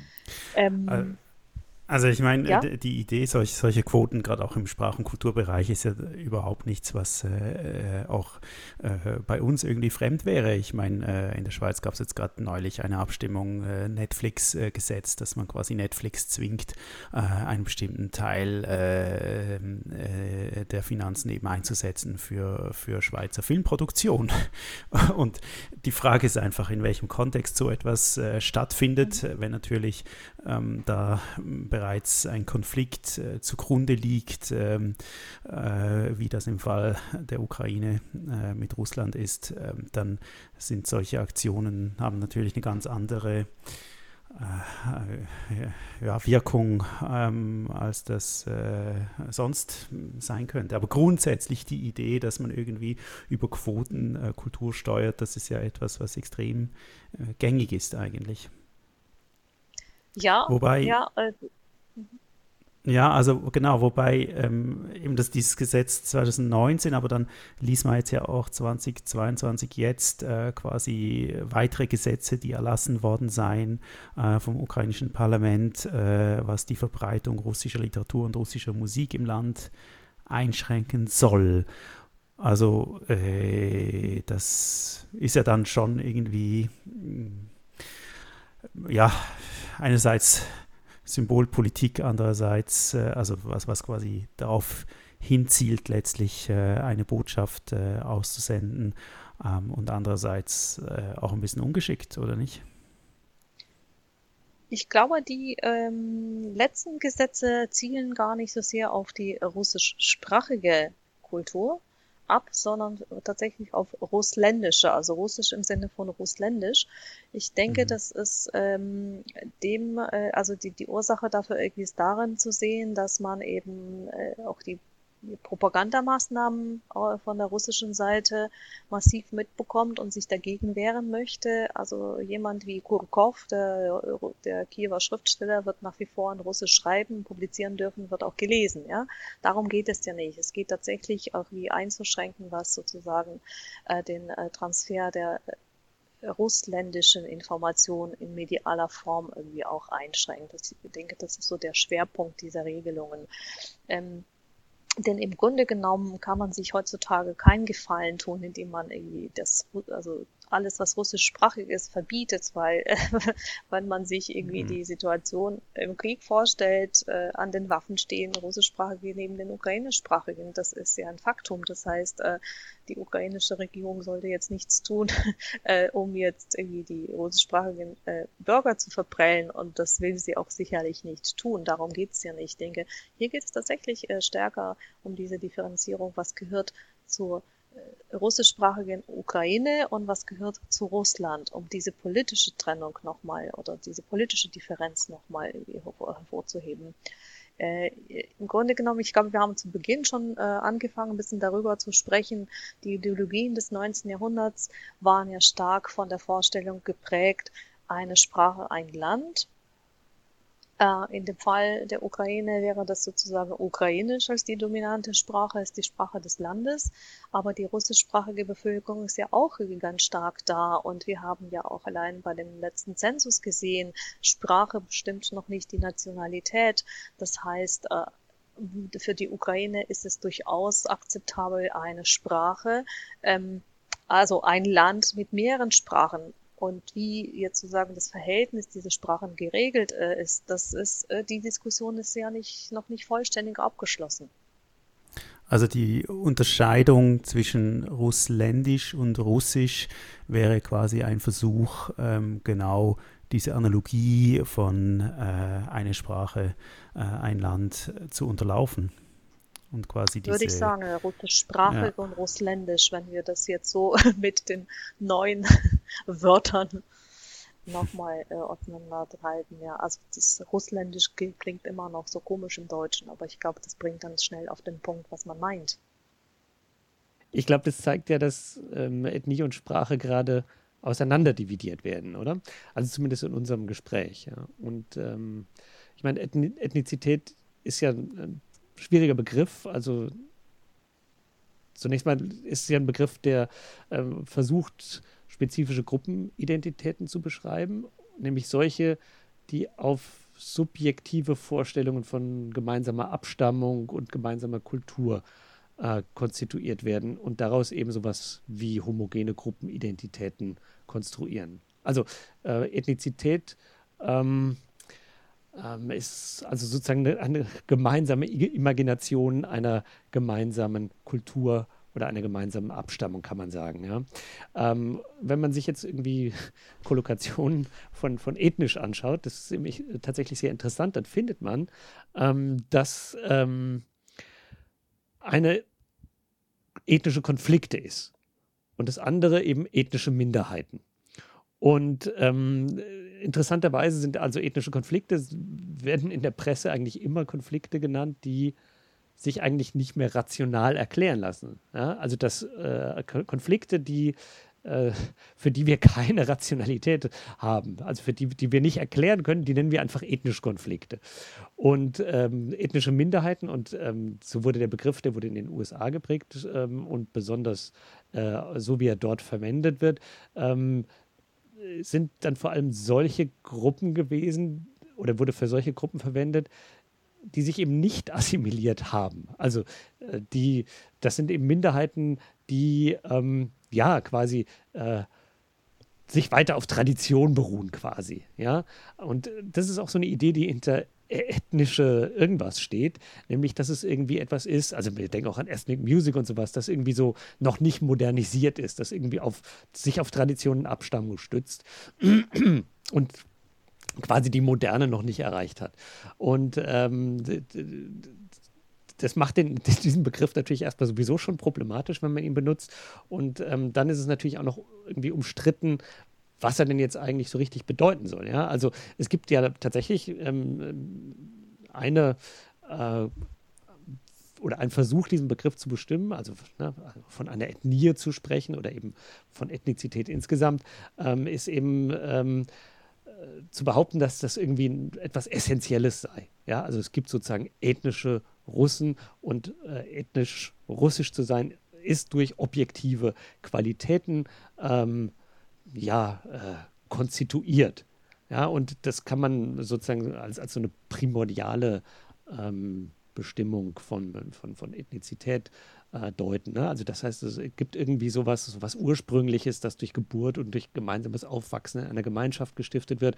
Und ähm, das konstituiert so eine Art ursprüngliche Beziehung zwischen, zwischen den Angehörigen dieser Gruppe und äh, so eine vordiskursive Realität. Und ähm, deswegen kann man die eben auch vielleicht eben als primordial bezeichnen. ähm, und ähm, manche sprechen dann von so einer Basisidentität, auf der sich dann eben andere Identitäten äh, äh, ausformen. Ähm, und eben wir haben diese, diese Verknüpfung zum Essentialismus, also eine Wesenheit, ja, das ist wirklich und substanziell, äh, diese Gemeinsamkeiten. Äh, und im Gegensatz dazu sind wir ja, glaube ich, eher äh, irgendwie der Meinung, dass Identitäten ähm, sozial konstruiert sind. Dafür gibt es natürlich auch gute, gute Gründe. Das sieht man ja, dass, äh, ähm, dass man beispielsweise sagen kann, dass sowas wie die Annahme einer homogenen Ethnie so eine wirklich unzulässige Homogenisierung von in, in pluralistischen Gesellschaften zumindest ist. Ne? Dass ähm, in der Schweiz äh, beispielsweise man sehr unterschiedliche Lebensstile hat und äh, die auch untereinander befremden äh, auslösen können. Also wenn jetzt zum Beispiel äh, umgekehrt, oder vielleicht könnte man sagen, umgekehrt kann eine Schreinermeisterin aus Zürich äh, vielleicht mehr mit dem Kollegen aus Polen anfangen, als mit dem Zürcher Sprachwissenschaftler von der Goldküste. Ja? Man, es liegt natürlich auch die Gefahr in so einem Konzept von primordialem äh, oder von primordialer Ethnizität, dass man ähm, ja, eine normative Definition vornimmt und eben sagt, ja, äh, Ukrainer ist nur wer äh, das und das tut und damit eben andere Leute auch ausgrenzt. Ja? Und äh, im Vergleich dazu konstruieren wir oder glauben wir, dass, äh, dass ähm, Ethnien etwas Konstruiertes sind. Also das heißt, dass ähm, äh, bestimmte Vorstellungen, Erzählungen von Geschichte dazu verwendet werden, um eben ähm, Ethnizität zu konstruieren. Ja? Und ähm, dass es äh, auch Praktiken sind, durch die wir unsere Ethnizität konstruieren, dadurch, dass wir irgendwie Fähnchen äh, schwenken, äh, wenn wir Fußball schauen oder äh, Dirndl tragen, wenn wir uns zu Bayern machen wollen oder sowas. Und ähm, ja. Genau, und, und ich glaube, das, das Interessante, ähm, wenn man es konstruktivistisch auffasst, ist ja auch, dass sofort klar wird, dass es natürlich erstens historisch komplett dynamisch ist, sich äh, ja. verändern kann und aber auch eben ähm, äh, quasi im Hier und Jetzt, äh, quasi synchron gesehen, es eben auch so ist, dass sozusagen immer wieder unterschiedliche äh, Zugehörigkeiten ähm, zu Ethnien äh, konstruiert werden können, eben wenn ich quasi äh, an der Fußball-WM ähm, äh, Fan bin, ist das was anderes, wie wenn ich irgendwie ähm, hier in meiner Bubble in der Stadt äh, Zürich äh, in der akademischen mich bewege. Das ist total richtig. Also ich glaube, ähm, sozusagen empirisch, äh, es gibt da natürlich auch jede Menge äh, Forschung dazu, dass äh, Identitäten konstruiert werden und durch welche Praktiken und durch welche Rituale und äh, durch welche Geschichtserzählungen und so weiter. Das ist irgendwie eigentlich völlig unbestritten.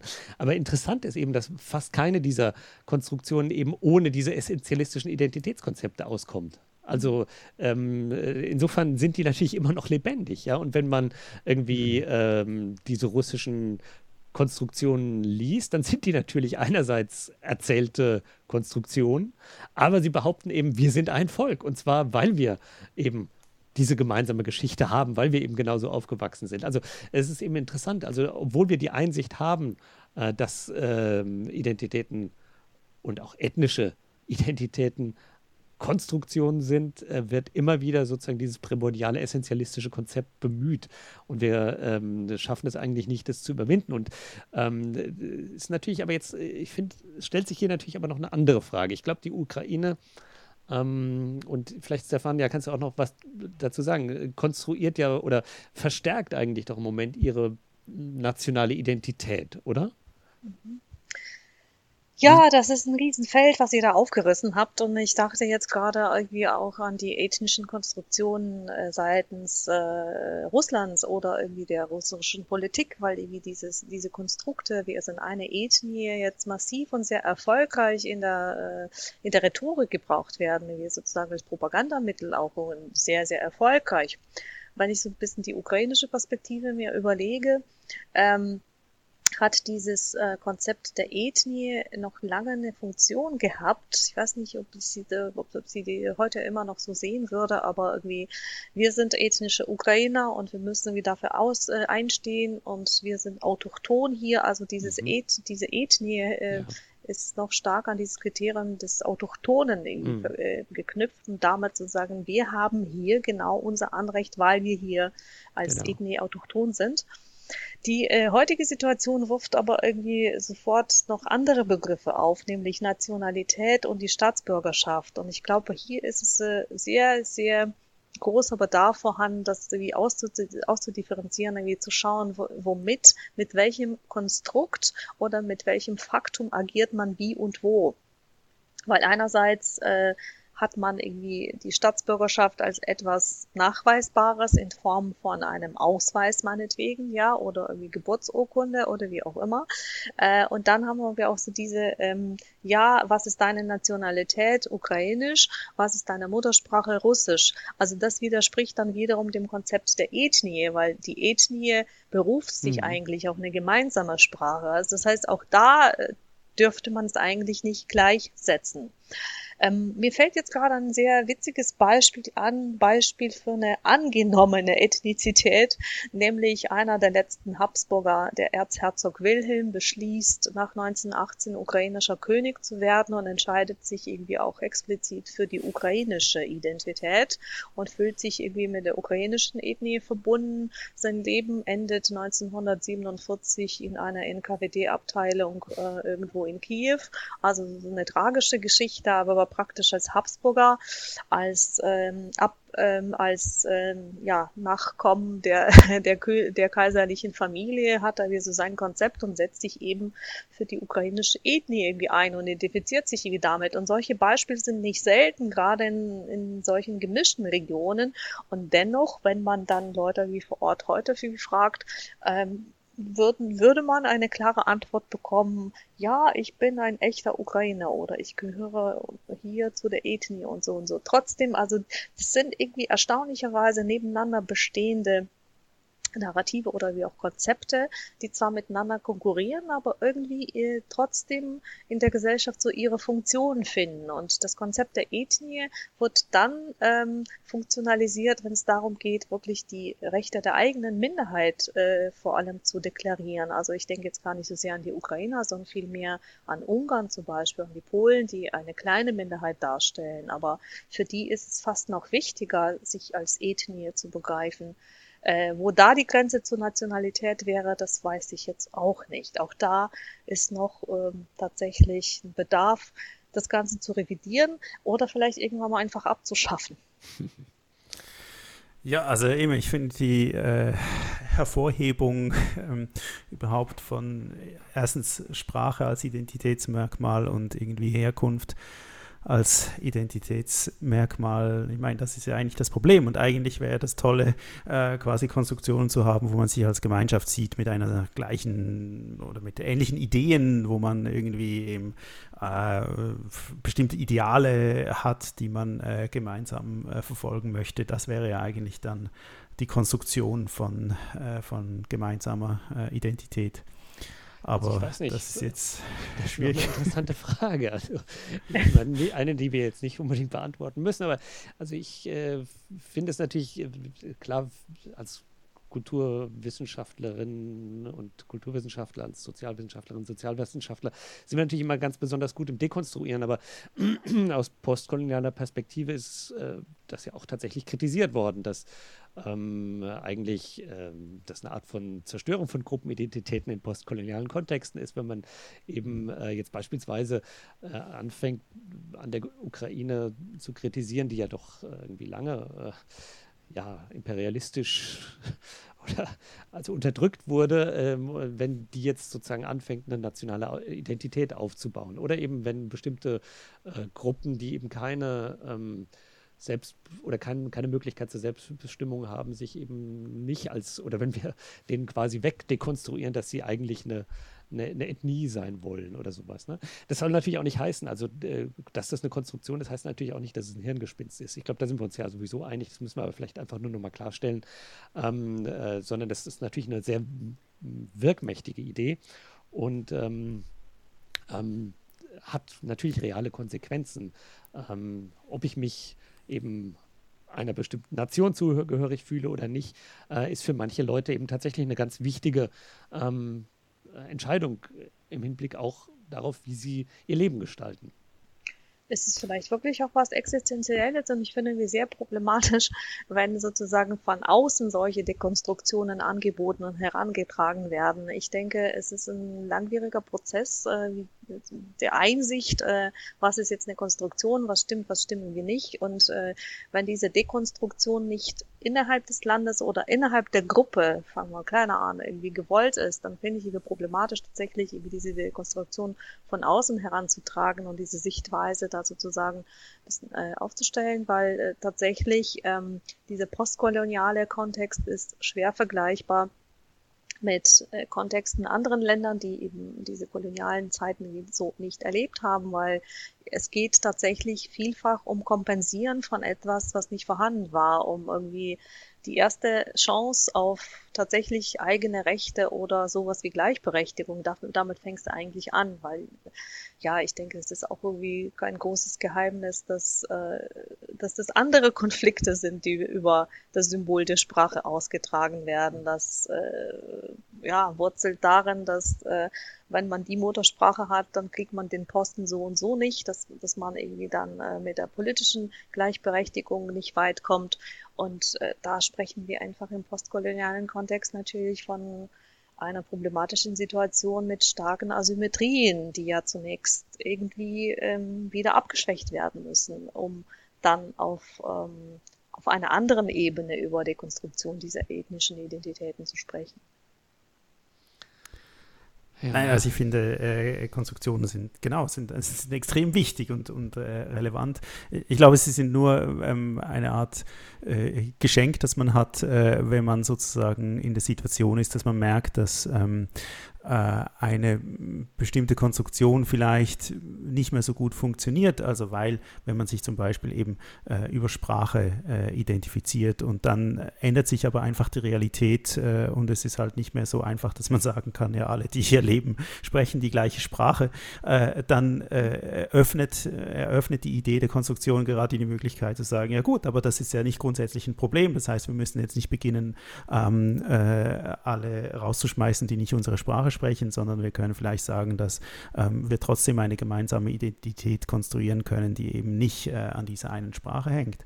Und ich denke, für, für die Ukraine wäre das ja eigentlich auch äh, eben total wichtig, ähm, sozusagen äh, trotzdem eine Identität zu haben, was vielleicht eben eine politische Vision betrifft, äh, die aber unabhängig äh, von, von, von der Muttersprache ist, die man hat. Ja, ich denke, es geht dann in Richtung dessen, welchen Staat wollen wir? Und wir definieren, also die Ukraine definiert sich als ein Staat mit so und so vielen Staatsbürgern, egal welche Sprache sie sprechen, geht es dann eben um äh, staatliche Grundprinzipien. Und das ist das Verbindende, wo man eine gemeinsame Identität aufbaut. Äh, und das wird dann nicht so ganz eng gekoppelt sein an die ethnische Identität. Heißt aber nicht, dass man innerhalb von diesem Staatsgebilde Ukraine nicht einfach noch weitere Gruppen hat. Äh, wir wissen ja selbst, Identitäten sind ja multiple Konstruktionen. Also man identifiziert sich mit sehr vielen verschiedenen Gruppen und die Sprache ist nur einer der vielen Aspekte davon. Aber was, was, ist, was ist der zentrale Aspekt der Identität? Also das ist, glaube ich, eine wichtige Frage. Und in dieser heutigen Kriegssituation ging es natürlich schon auch um, um das Staatserhaltende, um, um Faktoren, die, die, die verbindend sind für alle Staatsbürger. Darum geht es ja primär. Das ist jetzt nicht unbedingt nur die Sprache. Also ja, ja. ist natürlich äh, auch so eine Suche nach, nach Orientierungen. Also ja, der Staat ist äh, unter so verschiedenen Einflüssen entstanden und so viele Kulturen spielen dann mit eine Rolle, dass man jetzt das irgendwie nicht mit einem mit einem Faktor benennen kann. Aber gleichzeitig muss man sich äh, oder kriegt man eben diese Ethnizitätsdiskurs äh, von russischer Seite aufgezwungen in gewisser Weise. Ne? Also ich meine einfach die Behauptung, äh, wir müssen unsere russischen Volksgenossen vor den Nazis äh, schützen, ist äh, tatsächlich nun mal eine, die ähm, ja von der äh, Aggressorenseite behauptet wird. Ne? Richtig, und äh, da merkt man auch wiederum, also äh, das ist etwas, was im Grunde genommen der Ukraine von außen herangetragen wird, nochmal von der anderen Seite, ja. Also ich meine jetzt nicht ja, die, ja. äh, die westliche Sicht der Dinge oder jetzt unsere linguistische Sicht der Dinge, sondern auf einmal wird die Ukraine mit russischen Aussagen konfrontiert, die im Grunde genommen das aufgreift, was ihnen auch nicht fremd ist, aber das ist jetzt die Situation, wo man sich damit irgendwie nochmal gründlich auseinandersetzen muss, weil um diesen äh, Propaganda, Diskursen auch äh, etwas entgegensetzen zu können. Ja, also es ist ein, auch ähm, etwas, ähm, was so eine Herausforderung bedeutet. Also keiner will irgendwie den Faktor Sprache absprechen, abstreiten. Ähm, es ist nach wie vor, wie wir an den letzten Gesetzen sehen, ist schon auch äh, politisch wichtig, aber man merkt ja auf der anderen Seite der Grenze wird die Sprache massiv instrumentalisiert und die Geschichte wird instrumentalisiert. Äh, also man kommt nicht drum rum, sich damit auseinanderzusetzen und dem irgendwie andere Narrative entgegensetzen zu können. Und die Ukraine ist ja vielleicht äh, auch nicht der einzige Fall. Die baltischen Staaten ähm, sind ja in einer ganz ähnlichen Situation. Ähm, sowohl was einerseits äh, Gebietsansprüche vielleicht betrifft, andererseits auch was eben ähm, jetzt in Anführungszeichen äh, ethnische Minderheiten bzw. russischsprachige Bevölkerung äh, be äh, betrifft. Also das Thema bleibt uns wahrscheinlich noch länger erhalten, als uns das lieb ist. So ist es.